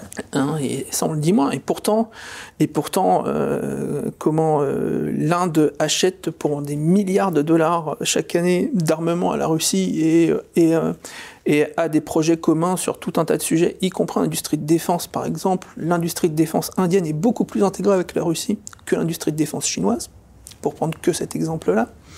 Donc, euh, si, on, regarde ça, c'est euh, vous avez la confrontation entre des puissances souveraines dans l'Orient qui veulent le rester, qui qui disent qu'elles ont leurs valeurs, leur civilisation, et qui n'acceptent pas que l'on vienne de l'autre côté de l'Atlantique ou de l'Ouest leur dicter leur façon. Eh bien justement, alors là vous me tendez la perche. Revenons, euh, si vous le voulez bien, à cette guerre en Ukraine. Justement, vous parliez de valeurs. Est-ce que les valeurs ukrainiennes sont les mêmes que les valeurs russes? Ah, Très bonne question. Euh, premièrement, l'Ukraine, elle est euh, divisée sur cette question-là.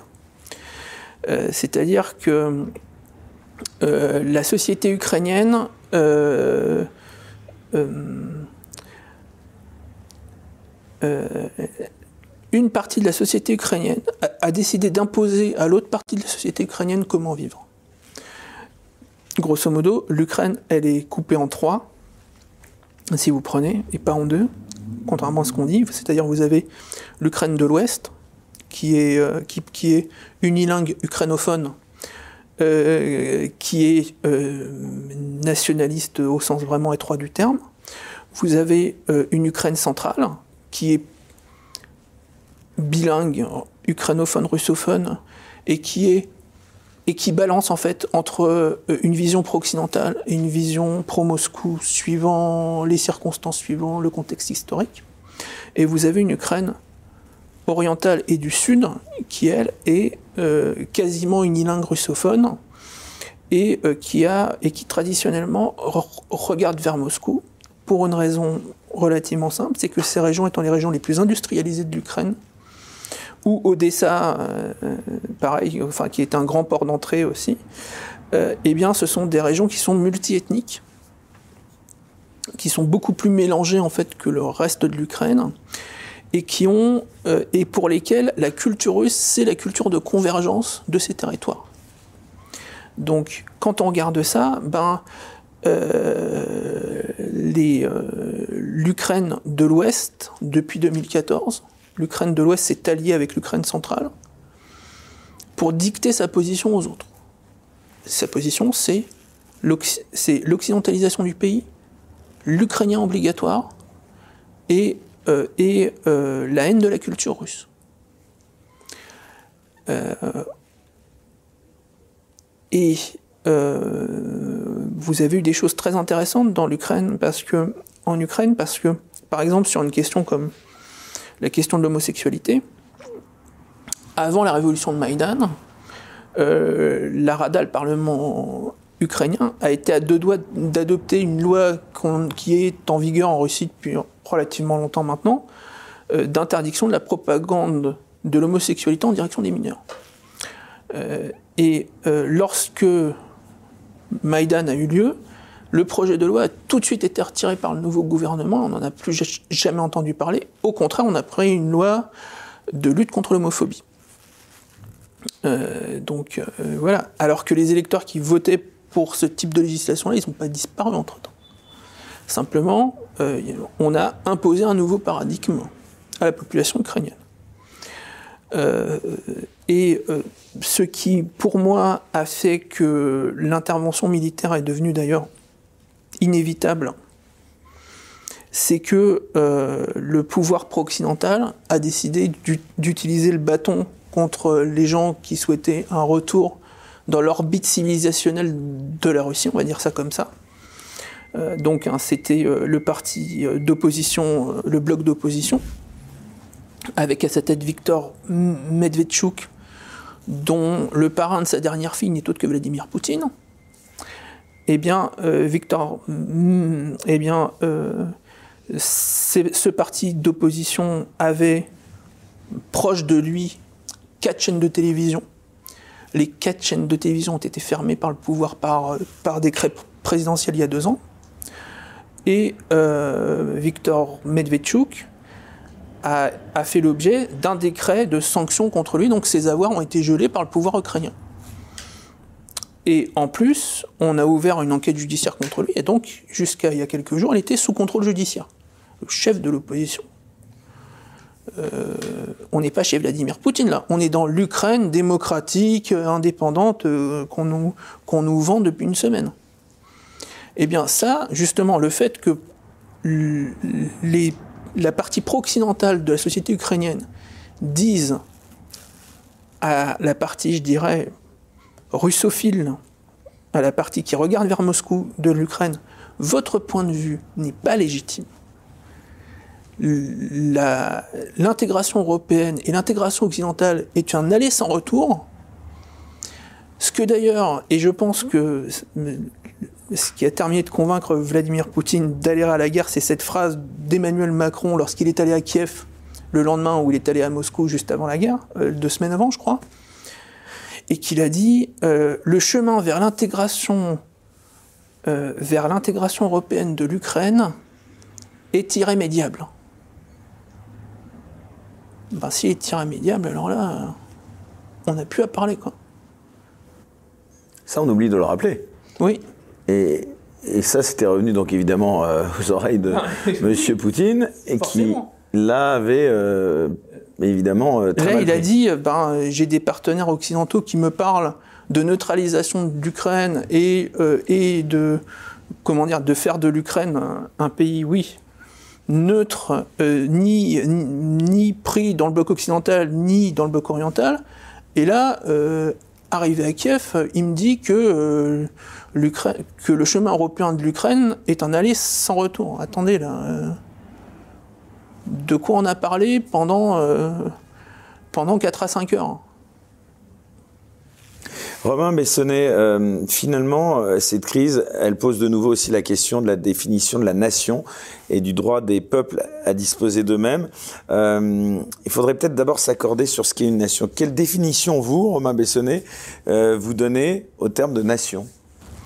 Bah, une nation, c'est un, c'est un, c'est la lente sédimentation historique d'une population sur un territoire qui se cristallise dans un État euh, et euh, qui, par euh, sa volonté de vivre ensemble, comme disait Ernest Renan, eh bien décide donc de se doter d'institutions étatiques. Et bien sûr, et ces institutions étatique lui donne la volonté d'être indépendante. Voilà à peu près ma définition à moi, mais moi je suis pas un spécialiste de philosophie politique. Non, mais vous êtes un spécialiste de Vladimir Poutine. Alors justement, j'aimerais savoir qu'est-ce que vous pensez des différentes critiques émises par euh, donc euh, Vladimir Poutine au sujet de l'Ukraine et qui semblent justifier au moins médiatiquement son intervention dans ce pays, qu'il qualifie ni plus ni moins de colonie américaine? Alors je vais plus loin. Comment vous expliquez euh, que Vladimir Poutine parle aussi des dirigeants ukrainiens comme des nazis c'est une accusation d'abord très lourde, qui peut paraître un peu folle, mais est-ce qu'elle n'est pas compréhensible quand même néanmoins du point de vue des Russes? Comment est-ce que vous pouvez nous, nous, expliquer ça Il y a plusieurs choses en fait. C'est que euh, dans D'abord, colonie américaine. Bon, colonie américaine, c'est clair, net, précis, c'est documenté. Euh, moi, un pays dans lequel, par exemple, la chambre disciplinaire du Conseil supérieur de la magistrature, ce qui est le cas en Ukraine, est composée de, de six membres dont trois sont des étrangers, nommés par des États étrangers. Euh, je ne sais pas si c'est pas une colonie, mais ça ressemble en tout cas. Et c'est le cas de l'Ukraine. Euh, en Ukraine aussi, le comité de sélection des juges, donc, euh, qui est chargé de nommer les juges, pareil, sur six membres, vous avez trois représentants d'États étrangers. Je crois c'est un Canadien, un Danois et un Britannique, je crois. Euh, donc voilà, c'est clair, net, c'est précis. Il y a eu des lois qui ont été faites pour enlever le système, enfin, pour amoindrir en tout cas la souveraineté de l'Ukraine sur son propre système judiciaire, au nom de la lutte contre la corruption. L'enfer est pavé de, de bonnes intentions. Pareil, dans toutes les entreprises publiques en Ukraine, oui, parce que les propos tenus sur la corruption qui règne en Ukraine, euh, ils sont aussi assez euh, forts de café. Alors, est-ce que c'est une réalité? Est-ce que vous pouvez nous, nous en dire plus là-dessus aussi? Ben, Attendez, on termine sur la colonie américaine. Colonie américaine, donc ça pour vous, euh, euh, c'est une ben, accusation qui est fondée. Ben, pour moi, elle est parfaitement fondée, étant donné que, euh, pareil, un État qui dépend du FMI pour faire du FMI et de l'Union européenne pour faire ses fins de mois depuis 2014, et FMI qui lui a imposé des mesures comme par exemple la vente des terres agricoles aux étrangers, qui est, qui est une chose que l'Ukraine avait refusée depuis son indépendance. bien, je veux dire, si, si c'est pas un État qui, en, est, euh, qui est en, en, état de dépendance coloniale, je sais pas ce que c'est. Euh, deuxième chose, euh, sur, sur, sur, sur, la corruption en Ukraine, oui, la corruption en Ukraine, elle est proverbiale. Elle n'a pas été. D'ailleurs, on a eu beau mettre toutes les lois anticorruption voulues par la Banque mondiale, le FMI, etc. Ça n'a pas résolu le problème hein, en Ukraine, bien au contraire. Euh, donc euh, voilà. Et enfin, troisième chose, c'est sur les nazis, sur le nazisme. Le problème qu'on a, c'est que nous, Européens de l'Ouest, on, ne voit dans le nazisme que l'antisémitisme. Euh, pour les Russes, qui ont une expérience. Ce qui est quand même assez paradoxal, puisqu'on rappelle que le président actuel de l'Ukraine est de confession. Et d'origine juive, oui. Confession juive, oui. Euh, de confession, je, ne sais pas, parce que euh, apparemment il serait baptisé, mais en tout cas, il est, euh, il est d'origine juive, c'est sûr.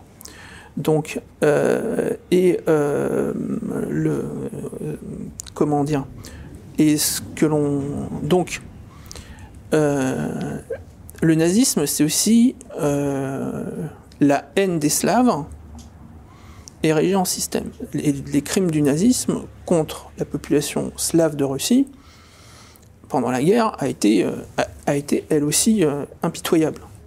C'est, euh, et donc, pour la Russie, le régime anti-russe qui est en œuvre actuellement en Ukraine est un régime en, cela, en cela qui pourrait, qui s'apparente à du nazisme. D'autant plus que le régime actuel en Ukraine euh, comment euh, fait la glorification euh, donc des, collaborateurs du nazisme pendant la Seconde Guerre mondiale.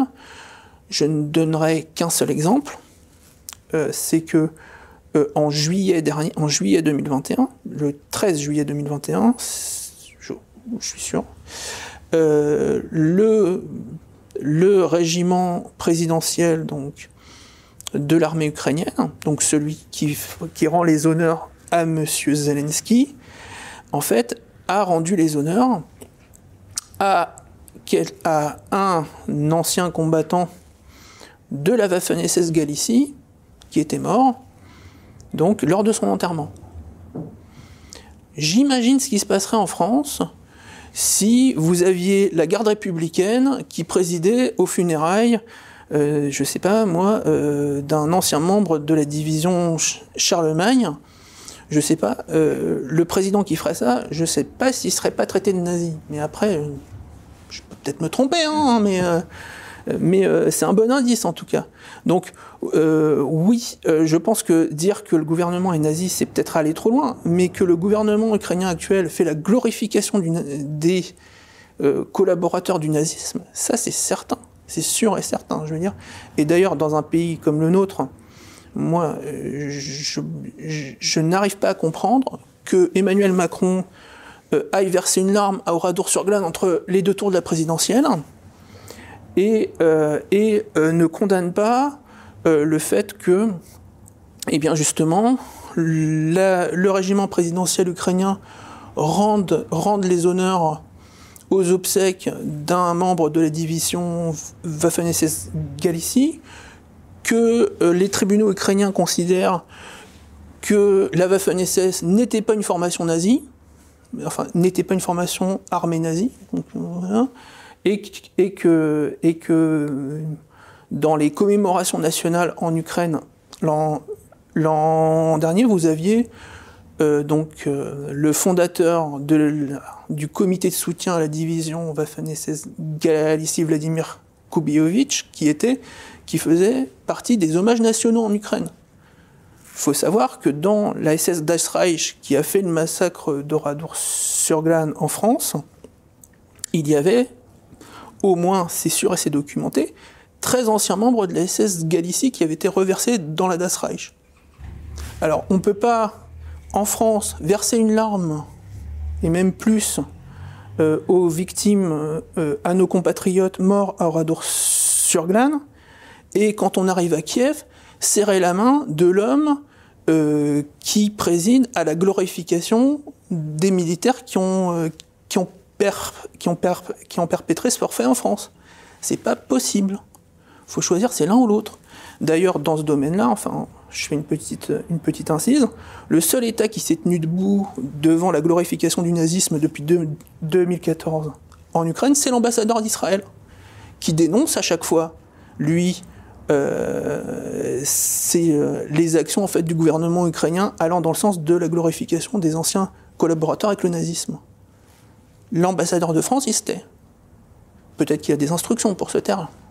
Mais en tout cas, et notre président se tait aussi. Lui, il dit qu'il n'y a pas de nazisme en Ukraine je sais pas moi, quand, quand dans une ville comme Aternopol, une grande ville en Ukraine, vous avez un stade qui est rebaptisé stade, stade Roman Shurevich, qui est donc l'un des, des, enfin, qui a été donc capitaine dans l'armée allemande en 41 et euh, qui et qui est l'organisateur du pogrom de Lvov, c'est-à-dire l'assassinat systématique de 80% de la communauté juive de cette ville.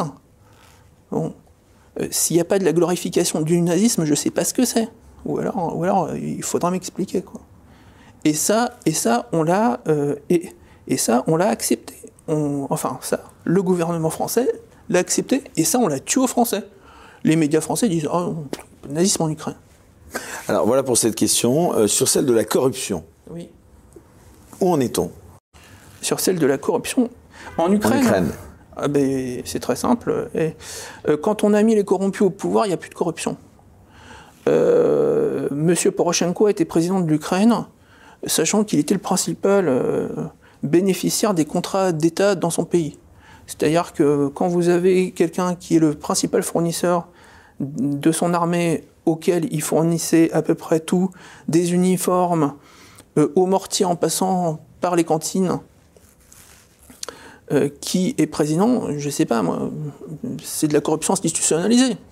Et en plus, euh, il avait promis, quand il est devenu président, de vendre ses actifs et il les a jamais vendus. Et il, a quitté sa présidence en redevenant, enfin, en étant le patron de son groupe. Donc euh, voilà. Et pareil, euh, autour de M. Zelensky, vous avez tout un tas euh, d'oligarques dont la corruption est légendaire, hein, des gens comme Kolomoïski par exemple, qui sont voilà des, qui, qui peuple en fait euh, les couloirs euh, du gouvernement. Et le concernant lui-même, parce qu'il y a eu beaucoup de, de, choses qui ont été dites autour de lui. Oui, les Panama Papers euh, ont révélé qu'il avait un qu'il avait un, un compte donc au Panama. donc je sais pas moi pour un homme pour, pour un homme intègre, c'est intéressant. Euh, lui disait d'ailleurs qu'il les avait justement pour empêcher la prise de contrôle de son, de son entreprise de production audiovisuelle par des, par des concurrents. Peut-être, j'en sais rien. Mais en tout cas, ces sommes, elles n'ont jamais été fiscalisées en Ukraine, ça c'est sûr. Euh, ensuite, euh, ensuite ce qui fait un peu désordre, je vous l'accorde quand même. Ça fait un peu désordre quand même. Enfin voilà. Mais bon, ça on l'a accepté aussi. Donc, euh, euh, et, euh, pareil, le, fameux système anticorruption mis en place avec l'aide des Occidentaux, avec la participation des Occidentaux, où les Ukrainiens, où, où on a servi aux Ukrainiens que ben, c'est pas la peine d'avoir la volonté en fait nationale de lutter contre la corruption. On va, on va donner une partie de notre système étatique aux étrangers qui, eux, le feront pour nous.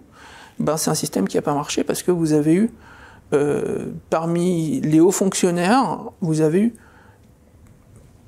le nombre de personnes condamnées pour corruption se compte sur les doigts d'une main. Alors que euh, tout le monde sait qu'il y a de la corruption à tous les étages euh, dans l'État ukrainien. Vous demandez à n'importe quel chef d'entreprise qui a travaillé, il vous le confirmera. Donc voilà. Encore une fois, vraiment, euh, Romain Bessonnet, je conseille vraiment à tous ceux qui nous écoutent de se procurer ce formidable ouvrage. Hein. je rappelle son nom, Poutine par lui-même, et je vais demander à notre aimable réalisateur Jérémy s'il peut le remettre en illustration euh, à l'image. C'est un ouvrage qui permet d'en apprendre vraiment beaucoup sur la Russie et sur son chef d'État. C'est une lecture passionnante, hein, dont on ne peut évidemment pas livrer euh, ici toute la substance dans une interview, même si vous nous accordez une interview très longue, encore merci. Mais j'ai envie de vous demander, Romain Bessonnet, pour synthétiser et donner envie au public euh, de lire ce livre.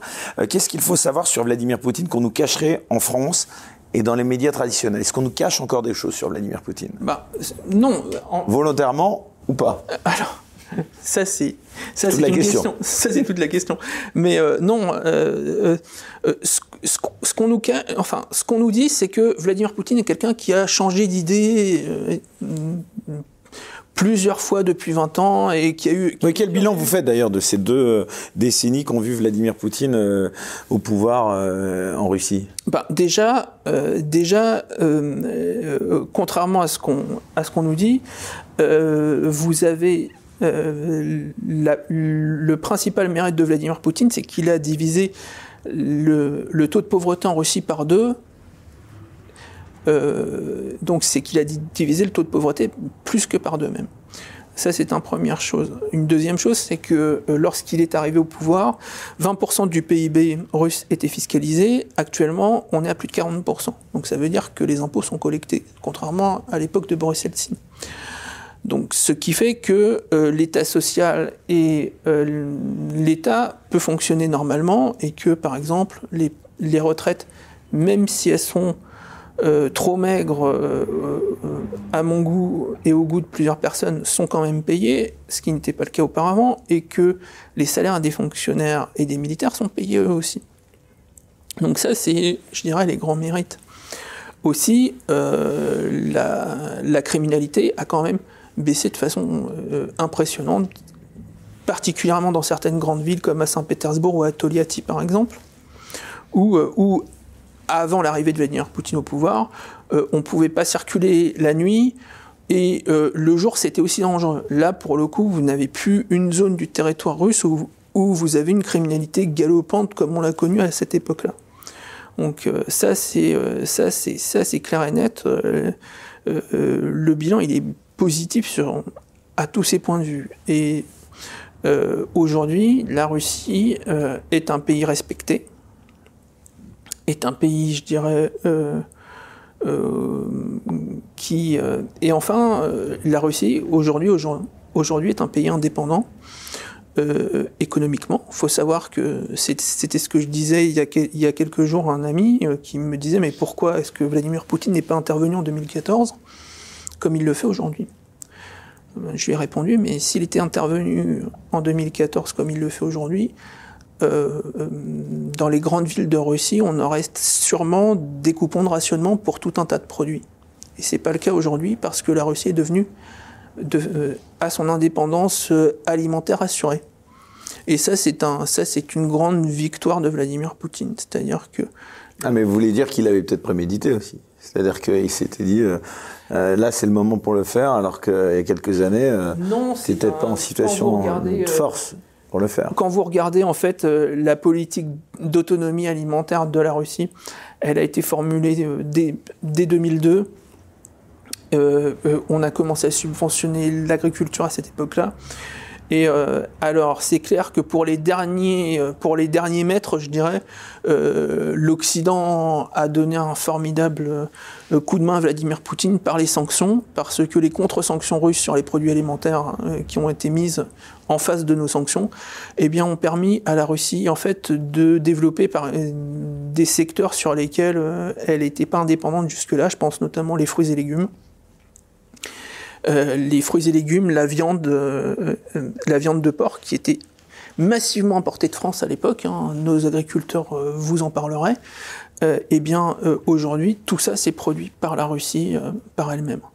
Donc euh, voilà, c'est un. Donc les sanctions économiques euh, dont a parlé Bruno Le Maire de manière euh, très délicate et totalement irresponsable même, hein, quand il, avait parlé de faire une guerre économique hein, à la Russie, c'est faux. C'est-à-dire que la Russie peut se subvenir à ses propres besoins sans l'intervention de l'Occident. La Russie ne s'effondrera pas complètement comme elle s'est effondrée à la fin de l'époque soviétique. C'est-à-dire que, euh, justement, parce que Vladimir Poutine, et c'est ce qu'on apprend dans le livre, enfin, ceux qui ne le savaient pas, est un homme qui croit dans l'économie de marché, qui croit que euh, la libre entreprise est le meilleur moyen euh, de faire fonctionner un système économique.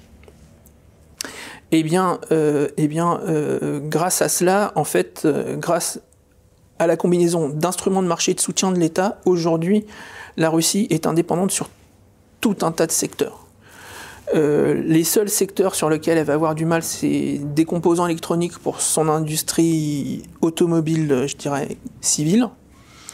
Euh, mais là, pour le coup, euh, elle va trouver des fournisseurs chinois, je pense. Ça posera pas énormément de problèmes.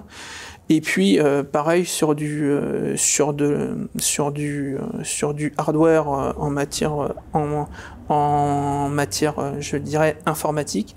Mais là aussi, euh, la Corée du Sud a dit qu'elle n'imposerait pas euh, des sanctions terribles euh, sur, sur ce secteur-là.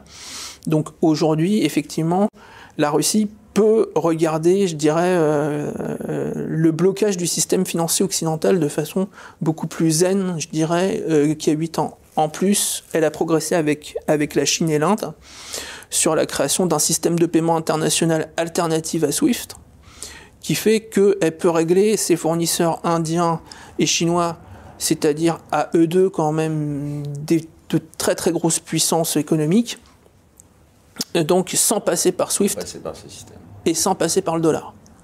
Et donc ça c'est très important. pour la survie économique entre guillemets de la Russie. Donc dire qu'il n'y aura pas de aura pas de problème et que et que la Russie n'aura pas une crise, je dirais, de reconversion, c'est voir les choses un peu, c'est voir les choses de façon trop optimiste. Mais dire que cette crise ne sera pas terminale pour, pour l'économie russe, c'est une réalité aussi. Je veux dire, euh, euh, pour reprendre les mots euh, de James Baker à l'époque parlant de l'Irak, on ne fera pas revenir la Russie à l'âge de pierre, c'est sûr. Même si on arrêtait de lui acheter son pétrole et son gaz. Ça, c'est une, ça, c'est une réalité. Romain Bessonnet, je l'ai dit en début d'émission, vous êtes euh, souverainiste. Alors justement, vous expliquez dans votre introduction que Vladimir Poutine incarne euh, en acte les notions de souveraineté et de patriotisme, contrairement à certains qui s'en revendiquent sans jamais agir en ce sens. En quoi euh, Vladimir Poutine est-il, selon vous, l'incarnation de la souveraineté et du patriotisme? Alors, l'incarnation de la souveraineté, vous savez, très récemment, je crois que c'est Sergei Lavrov qui a dit... On rappelle qui est Sergei Lavrov pour les gens qui n'ont rien. Qui est le ministre des Affaires étrangères russe euh, Sergei Lavrov a dit récemment que les sanctions, euh, c'est l'impôt que nous payons à notre indépendance. Voilà. Hein, donc euh, voilà, c'est le prix de l'indépendance. Voilà, c'est l'impôt que l'Occident nous fait payer pour notre indépendance. Eh bien, en fait, le patriotisme en acte chez Vladimir Poutine, c'est deux choses. C'est tout d'abord le fait d'avoir une politique de puissance, c'est-à-dire de se donner les moyens de son indépendance de sacrifier parfois euh, euh, comment au fait d'importer des produits pas chers euh, d'ailleurs pour être indépendant et mettre chez soi. Ça c'est une première chose. Et puis le patriotisme en acte aussi, c'est le fait que Vladimir Poutine est quelqu'un qui physiquement, à plusieurs reprises, a pris le risque de sa santé de sa vie pour, pour poser des actes euh, euh, illustrant, je dirais, sa volonté que la Russie soit une nation souveraine et indépendante. Et euh, pour moi, l'acte le plus fort à, à l'époque dont je parle, ça a été le fait que lorsqu'il y a eu l'attaque terroriste contre le Daghestan en 1999, il est allé à Botlir, donc c'est une, une ville du Daghestan, en hélicoptère euh, sur une piste qui avait été bombardée par les terroristes moins d'une semaine avant, contre l'avis de son chef de, la sécurité d'ailleurs, hein, qui était qui est M. Zolotov, qui est actuellement le patron de la garde nationale d'ailleurs en Russie. Et, euh, et lorsqu'il se pose pour aller faire un discours où il dit maintenant la Russie ne reculera plus euh, la Russie au Daghestan est chez elle et euh, elle n'en partira jamais. Et euh, ceux, qui, ceux qui combattent en fait sont des héros de notre patrie. Eh bien, ce jour-là, Vladimir Poutine a fait un acte, il a manifesté du patriotisme en acte. voilà, il a pris le risque d'aller voir des soldats russes, de simples habitants d'ailleurs, pour la plupart, parce que c'était pas, il y avait très peu de soldats en fait. C'était surtout ce qu'on appelle la résistance populaire, la Narodnaya Polchenia. Euh, des gens donc, qui s'étaient réunis euh, à 20 avec des fusils de chasse pour repousser euh, une trentaine de terroristes, et eh ben, il est allé faire un acte, il a mis de la souveraineté en acte. Voilà. C'est ça aussi, c'est ça Vladimir Poutine. la deuxième partie de votre question, je ne me rappelle plus, c'était quoi non, mais c'était euh, de manière générale, voilà, euh, c'était de, de, parler de, de, cette notion de souverainisme et de patriotisme pour Vladimir Poutine, ce que ça représentait pour lui. Le, et le patriotisme, pour lui, c'est justement le fait que euh, les Russes d'aujourd'hui ne sont pas des consommateurs et des, et des valeurs universelles désincarnées, ils sont les fruits d'une histoire. Ils sont le fruit de personnes duquel ils ont hérité ce qu'ils ont. Et euh, ce patriotisme-là aussi, il a une caractéristique que moi je trouve très juste personnellement, c'est qu'il ne juge pas les générations précédentes. Vous n'écouterez jamais Vladimir Poutine dire que, euh, je sais pas moi, que euh, les commissaires politiques de la période stalinienne étaient des gens qui avaient tort d'être ce qu'ils étaient. Ils ont été des gens dans une période troublée, mais on ne les juge pas. Et euh, d'ailleurs, le wokisme, pour Vladimir Poutine, est un truc qui est inconcevable chez lui. On n'a pas le droit de juger les générations qui nous ont précédés. Ils ont vécu dans un autre paradigme, avec d'autres valeurs. Il faut simplement retirer de leur expérience ce qui est positif pour nous permettre de progresser. Et ça, c'est vraiment, euh, ça transpire dans toute la pensée de Vladimir Poutine, ça pour le coup. Euh, et c'est d'ailleurs, d'ailleurs euh, la grande, différence que je verrais entre lui et Emmanuel Macron d'ailleurs. Pour revenir, euh, puisqu'on a encore plein de sujets à aborder avec vous, mais on va essayer quand même d'être un peu, bref, puisqu'il ne reste malheureusement pas un temps infini. Euh, quel est à vous, euh, quel est votre regard, euh, Romain Bessonnet, euh, sur la réaction de l'Occident à l'invasion russe de l'Ukraine? Est-ce qu'elle vous étonne? Est-ce qu'elle est, totalement démesurée? Qu'en pensez-vous? Ben, moi, j'aimerais qu'on pose la question aux Français. Est-ce que nous devons faire un suicide collectif économique pour l'intégration européenne de l'Ukraine? Voilà, moi, c'est une question. Euh, Vous voulez dire, nous euh, risquerions un suicide économique? Ben oui, parce que, parce que regardez le prix à la pompe. Si on décidait de couper les robinets du pétrole, euh, eh bien, si la Russie décidait demain de couper les robinets du pétrole, ça s'envolerait encore plus. Et euh, aujourd'hui, euh, et, par-dessus le marché, euh, les Saoudiens ont dit qu'ils n'augmenteraient pas la production de pétrole chez eux. Donc, en clair, les prix s'envoleraient à des sommets. Donc, et l'économie, c'est de l'énergie, hein, essentiellement. Hein, c'est pas autre chose. Donc, voilà. Aujourd'hui, effectivement, c'est dommage comme l'avaient dit euh, des géopoliticiens allemands au début du XXe siècle. Euh, Dieu, a été, euh, Dieu a été injuste, ils ont donné autant de richesses à un peuple aussi mauvais et, et, et ignare que les Russes, mais c'est comme ça. Voilà. Eh bien, les Russes, effectivement, ils ont aujourd'hui les moyens nous avons les moyens effectivement. Nous pensions que notre monopole sur le système financier international nous donnerait, je dirais, les moyens d'amener à, récipiscence n'importe quel régime dans le monde qui ferait une action euh, que nous estimerions euh, mauvaise ou illégale ou je ne sais pas quoi. Eh bien aujourd'hui, la Russie montre que cette arme-là, elle fait mal à, la Russie, elle fait mal à la classe moyenne russe, ça c'est sûr, qui va devoir changer une partie de sa façon de vivre, mais ça ne met pas l'économie russe par terre. Par contre, euh, le poids de la Russie sur le marché des hydrocarbures risque de mettre notre économie à nous par terre. En plus de cela, euh, il faut rappeler que la Russie est un pays qui n'a plus de budget en déficit, justement, depuis que Vladimir Poutine est au pouvoir, que la Russie a remboursé la totalité de sa dette extérieure, privée comme publique, et que la Russie a euh, officiellement, je crois, la deuxième ou troisième réserve d'or du monde, mais comme elle est pays producteur, elle pourrait en avoir encore plus. Donc, euh, euh, on a eu tort de mépriser ce pays. En parlant de richesse, pardon, mais là encore, un petit mot juste sur ces oligarques russes que finalement Vladimir Poutine a, mis au pas, hein, puisqu'on disait au début qu'ils allaient plutôt le soutenir, et puis finalement c'est l'inverse qui s'est produit, euh, c'est lui qui les a mis au pas. On en est où de ce côté-là euh ben, Je pense que c'est la meilleure partie des sanctions occidentales, en fait. c'est celle que Vladimir Poutine aime le plus. C'est le gel des avoirs. Le gel des avoirs des oligarques euh, dans son entourage.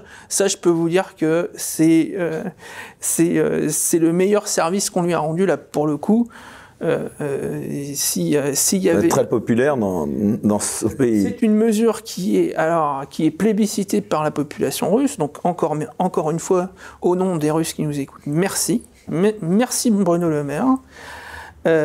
parce que effectivement, ça permet de mettre en œuvre une partie de la politique de Vladimir Poutine qui n'avait qui avait tout le temps été contournée, qui n'avait jamais pu être, être mise en œuvre, ce qu'il avait appelé la politique de déoffshoreisation de l'économie russe.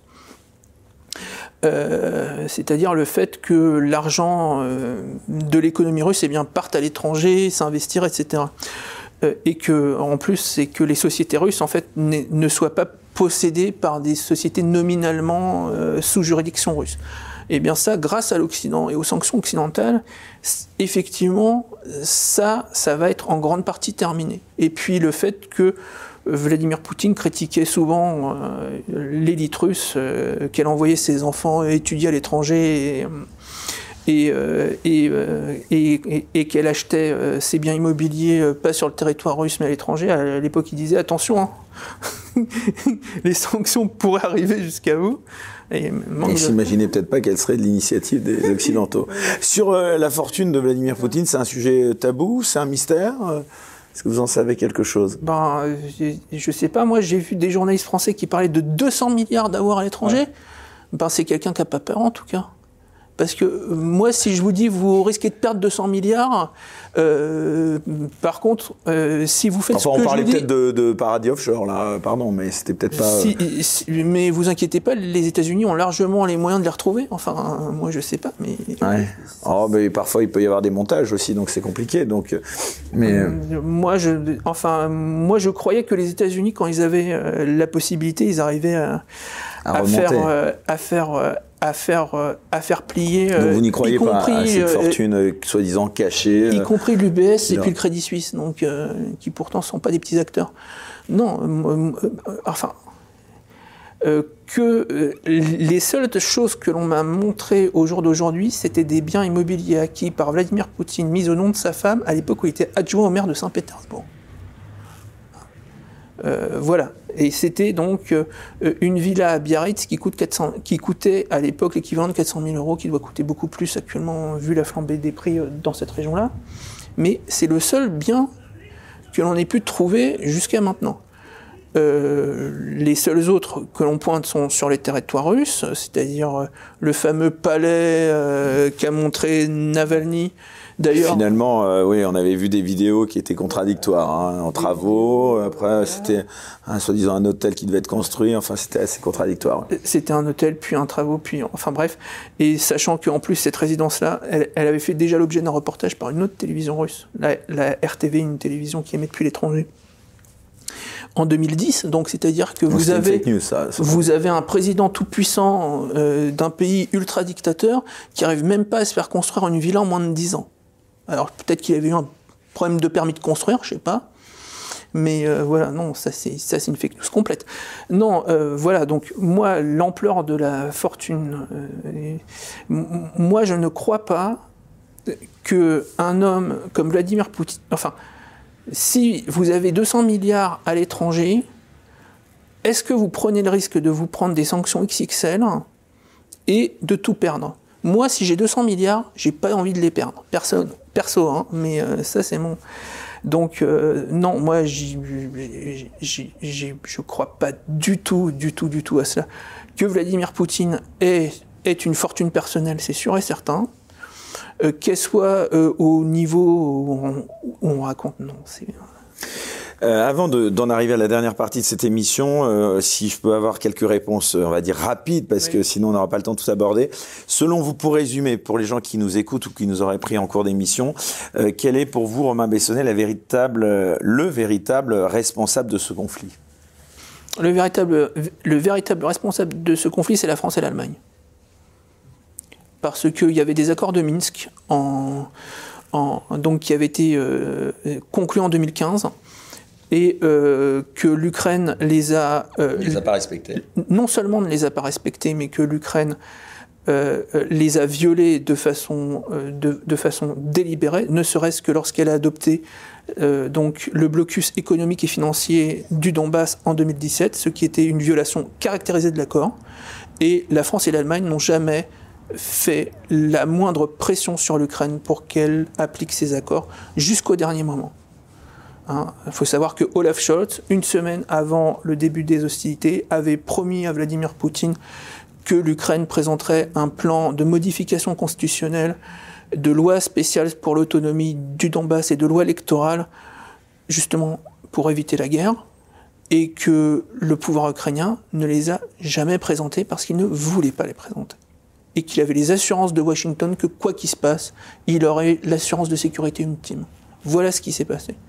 Et si nous, nous avions fait pression un petit peu sur Kiev, notamment en conditionnant euh, l'assistance macrofinancière de l'Union européenne euh, à des progrès dans la partie politique des accords de Minsk, aujourd'hui, l'Ukraine serait en paix. En parlant de Washington, justement, est-ce que vous pensez qu'on vit l'un des derniers soubresauts de la guerre froide? Euh, Est-ce que les États-Unis, d'ailleurs, n'ont pas toujours le besoin de se trouver un ennemi contre lequel combattre? Oui, c'est sûr. le complexe militaro-industriel américain a un besoin impératif d'avoir des ennemis d'avoir un ennemi, je dirais, euh, terminal, structurel. Ensuite, je pense que ce que l'on vit, euh, que ce que l'on vit avec nos sanctions qui n'arrivent pas à mettre par terre l'économie russe, c'est que l'Occident est en train d'apprendre qu'elle n'a plus le monopole de la puissance dans le monde. Voilà. Et que à partir de cette guerre, vous verrez dans, dans le livre d'histoire, nos enfants apprendront qu'aujourd'hui, que à partir de cette guerre en Ukraine, le monde a changé et a basculé dans un autre paradigme dans lequel l'Orient et l'Occident vont devoir apprendre à dealer la copropriété du monde. Avant, nous pensions que nous étions les seuls patrons, depuis la fin de la guerre froide eh bien maintenant, cette, cette époque-là est terminée. Alors il y a quand même un sujet qu'on ne peut pas s'empêcher de, ne pas aborder, c'est le déroulement de cette guerre. Hein. La plupart euh, des commentateurs euh, disent être surpris par le fait que l'armée russe n'ait pas écrasé les Ukrainiens, et ils voient là un signe de faiblesse, voire d'impréparation. Est-ce que c'est le cas d'après vous? Parce que vous glorifiez, enfin vous glorifiez, vous, vous relevez que cette armée, euh, ce pays est toujours aussi puissant, mais finalement on a l'impression quand même que cette guerre, ces opérations militaires se passent d'une manière un peu plus longue que prévu Alors, premièrement, euh, je ne sais pas, euh, je ne sais pas si, enfin, si quelqu'un a les documents top secrets du plan d'opération de l'armée russe. Ouais, donc vous pensez J'aimerais qu'on me les donne. Donc vous pensez que ce serait très intéressant, mais tout ça est calculé. Est-ce que l'armée russe est encore l'une des meilleures du monde? Ben, elle est encore l'une des meilleures du monde. Après, l'objectif euh, du plan euh, de Vladimir Poutine, je pense, ce n'est pas euh, d'écraser complètement l'Ukraine. Ben, on voit en tout cas que l'Ukraine semble bien résister, hein, assez bien résister pour ce, ce pays face à ce mastodonte qu'est la Russie. Alors, premièrement, il y a une partie d'impression. Voilà, parce que moi qui regarde la télévision russe et la télévision ukrainienne, j'ai l'impression des fois d'avoir deux trucs en miroir. Euh, ah, vous arrivez quand même encore à la regarder euh, depuis la France, la télévision russe. Oui, oui, oui. Comment faites-vous? Avec des VPN, on peut y arriver des fois. Mais, euh, mais, mais ça, c'est une première chose. En, tout cas, sur YouTube, elle est complètement bloquée. Hein. Je vous confirme. Mais la télévision donc, et quand vous regardez la télévision russe et la télévision ukrainienne face à face, vous avez quasiment l'impression de regarder deux conflits, en fait. Bon, voilà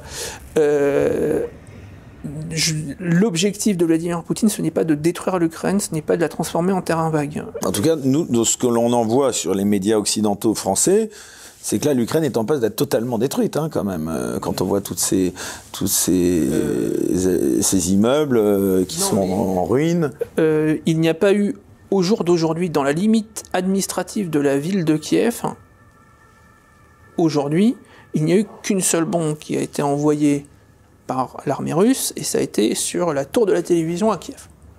Voilà, c'est la seule.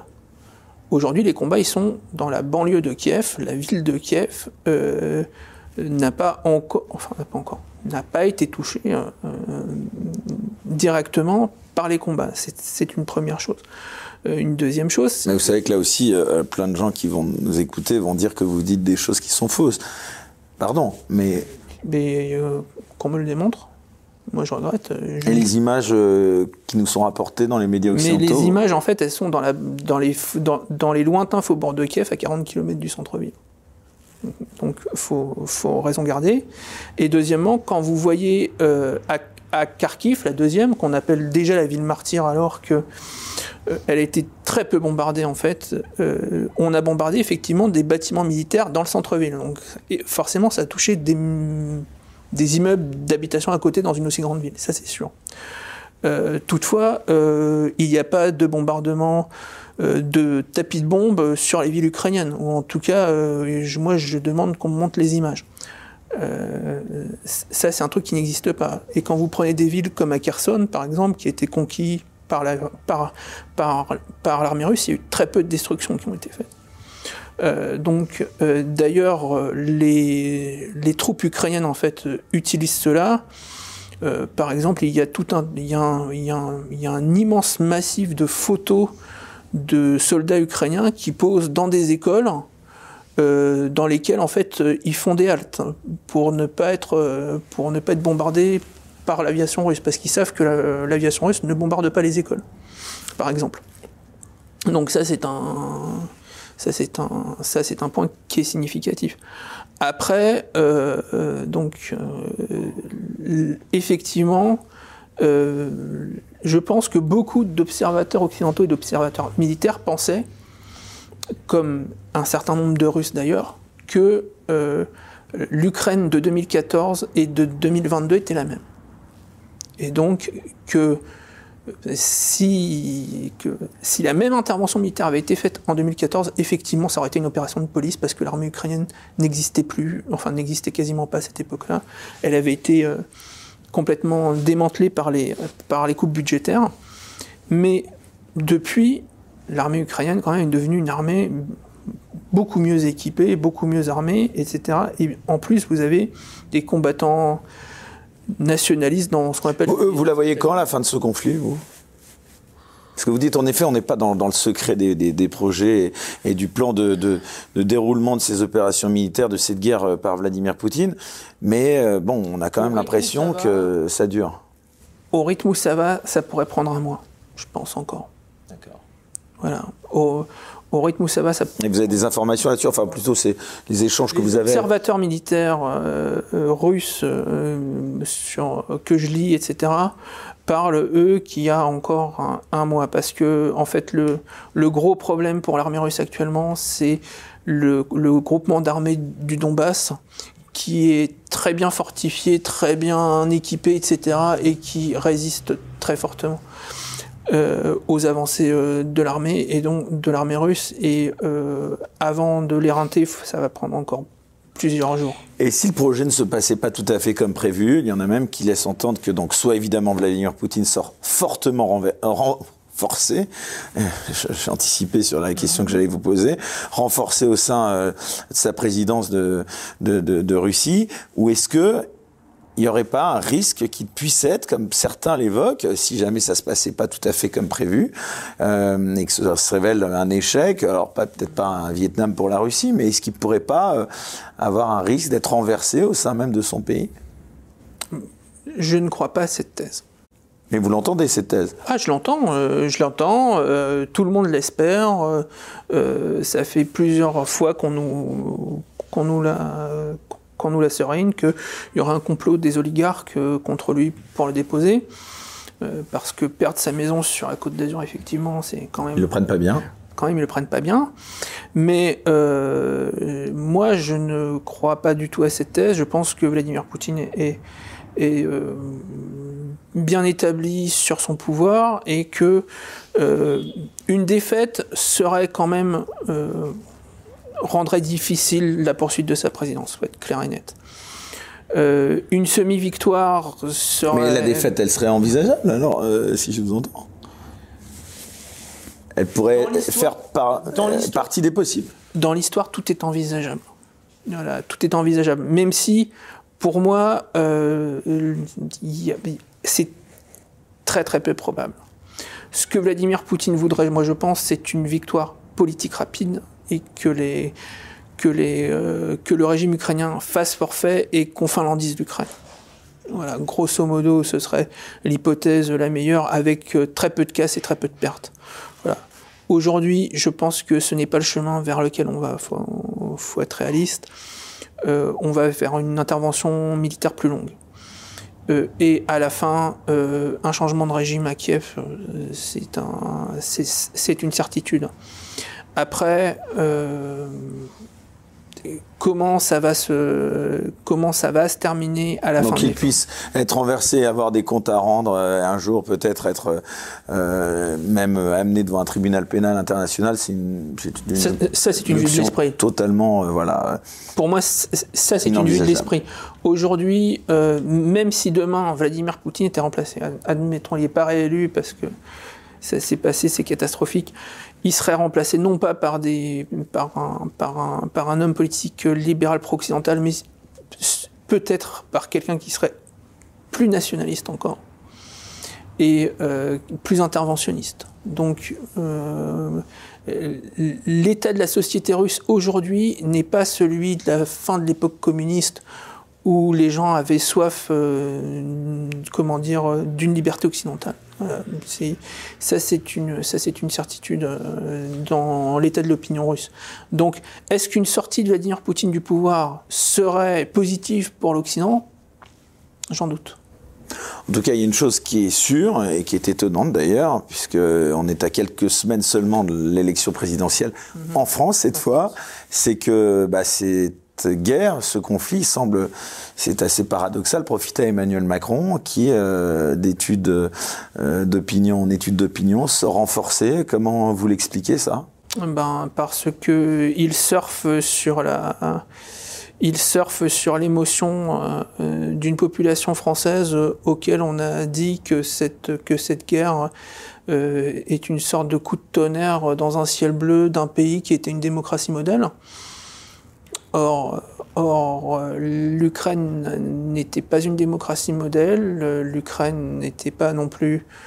Euh, L'Ukraine, euh, comment dire, est, fautive en tout cas dans ce qui lui arrive, ça c'est sûr, et que euh, Emmanuel Macron a de la chance que personne ne lui demande de compte actuellement sur, euh, sur la façon dont il a géré le dossier ukrainien. Vous êtes surpris un petit peu de cette, euh, on va dire, unanimité, en tout cas, derrière lui, parce que finalement, euh, que ce soit Éric Zemmour, Marine Le Pen, Jean-Luc Mélenchon, à qui on reprochait d'avoir été à un moment donné pro-Poutine, finalement se range plus ou moins derrière l'action d'Emmanuel Macron. Quand même. Pour moi, c'est une... voilà, je suis très surpris, par exemple, par le fait qu'aucun des candidats à la présidentielle. C'est une erreur selon vous? Ah oui. Vous êtes surpris, pardon, oui, je vous interromps. Je suis très surpris qu'aucun des candidats à la présidentielle ne demande des comptes à Emmanuel Macron sur la façon dont il a géré le dossier ukrainien avant la guerre, sur la façon dont il a géré le dossier du Donbass, sur la façon dont il a euh, géré,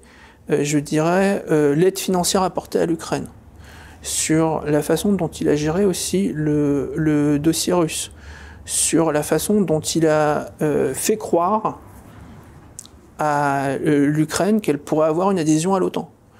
Euh, voilà, sur le fait que Emmanuel Macron ait toujours nié que l'extension de l'OTAN aux frontières de la Russie soit un problème. Pour moi, ce sont des choses sur lesquelles l'opposition devrait demander des comptes à Emmanuel Macron. Or, aujourd'hui, on est euh, tout le monde a gobé la thèse de l'Élysée selon laquelle Poutine est le seul responsable de la guerre euh, et, euh, et que cette guerre n'a pas de fondement, c'est simplement un fou sanguinaire qui l'a qui l'a déclenché.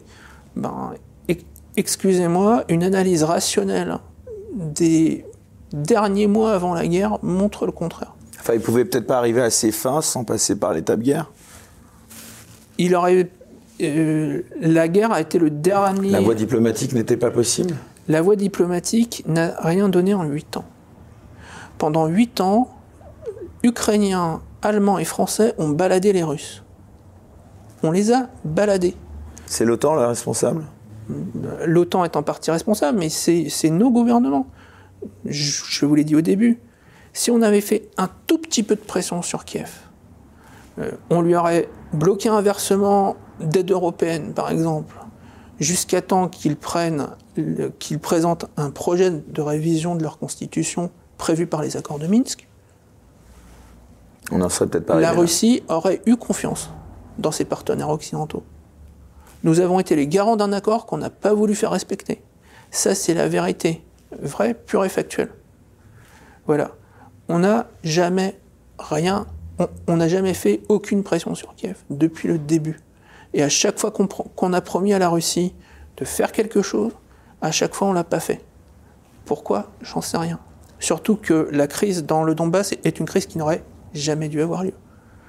Il faut savoir que moi, j'ai connu, je connais bien l'un des députés ukrainiens, Nestor Choufrich, qui a été l'un des premiers négociateurs dans l'affaire du Donbass dès le mois de juin 2014, au, tout début, tout début. Les gens dans le Donbass, ils ne demandaient pas grand-chose. Hein, ils demandaient juste que les impôts des gens du Donbass restent dans leur région, qu'ils aient un droit de regard sur la nomination des procureurs et du chef de la police. C'était minimaliste. Hein eh bien, même ça, Kiev leur a refusé à l'époque. Et à l'époque, euh, lorsque, lorsque l'Ukraine fait le choix de la guerre, Français, Allemands, Américains, personne n'a jamais dit à Kiev allez négocier. Ils auraient négocié, ils auraient fait un accord à l'époque. Bon, il n'y aurait pas la guerre aujourd'hui. Ça, c'est la vérité. Elle est nue, elle est cruelle, mais elle est comme ça. Nous avons fait le choix de la guerre. On a voulu euh, mettre, euh, prendre le risque de faire une guerre civile dans ce pays pour lui imposer une voie occidentale. Romain Bessonnet, deux dernières questions. Donc, vous nous avez annoncé tout à l'heure qu'il y aurait une suite à cet ouvrage. Donc, elle sortira, euh, cette suite quand? En 2022 ben, Jusqu'à la guerre en Ukraine, c'était prévu avant les vacances d'été. Et là, vous allez peut-être décaler. Hein. J'ai un peu décalé. Euh, ce sera sûrement vers septembre, je pense. Pour la rentrée littéraire, hein, il sera dans les bacs, je pense.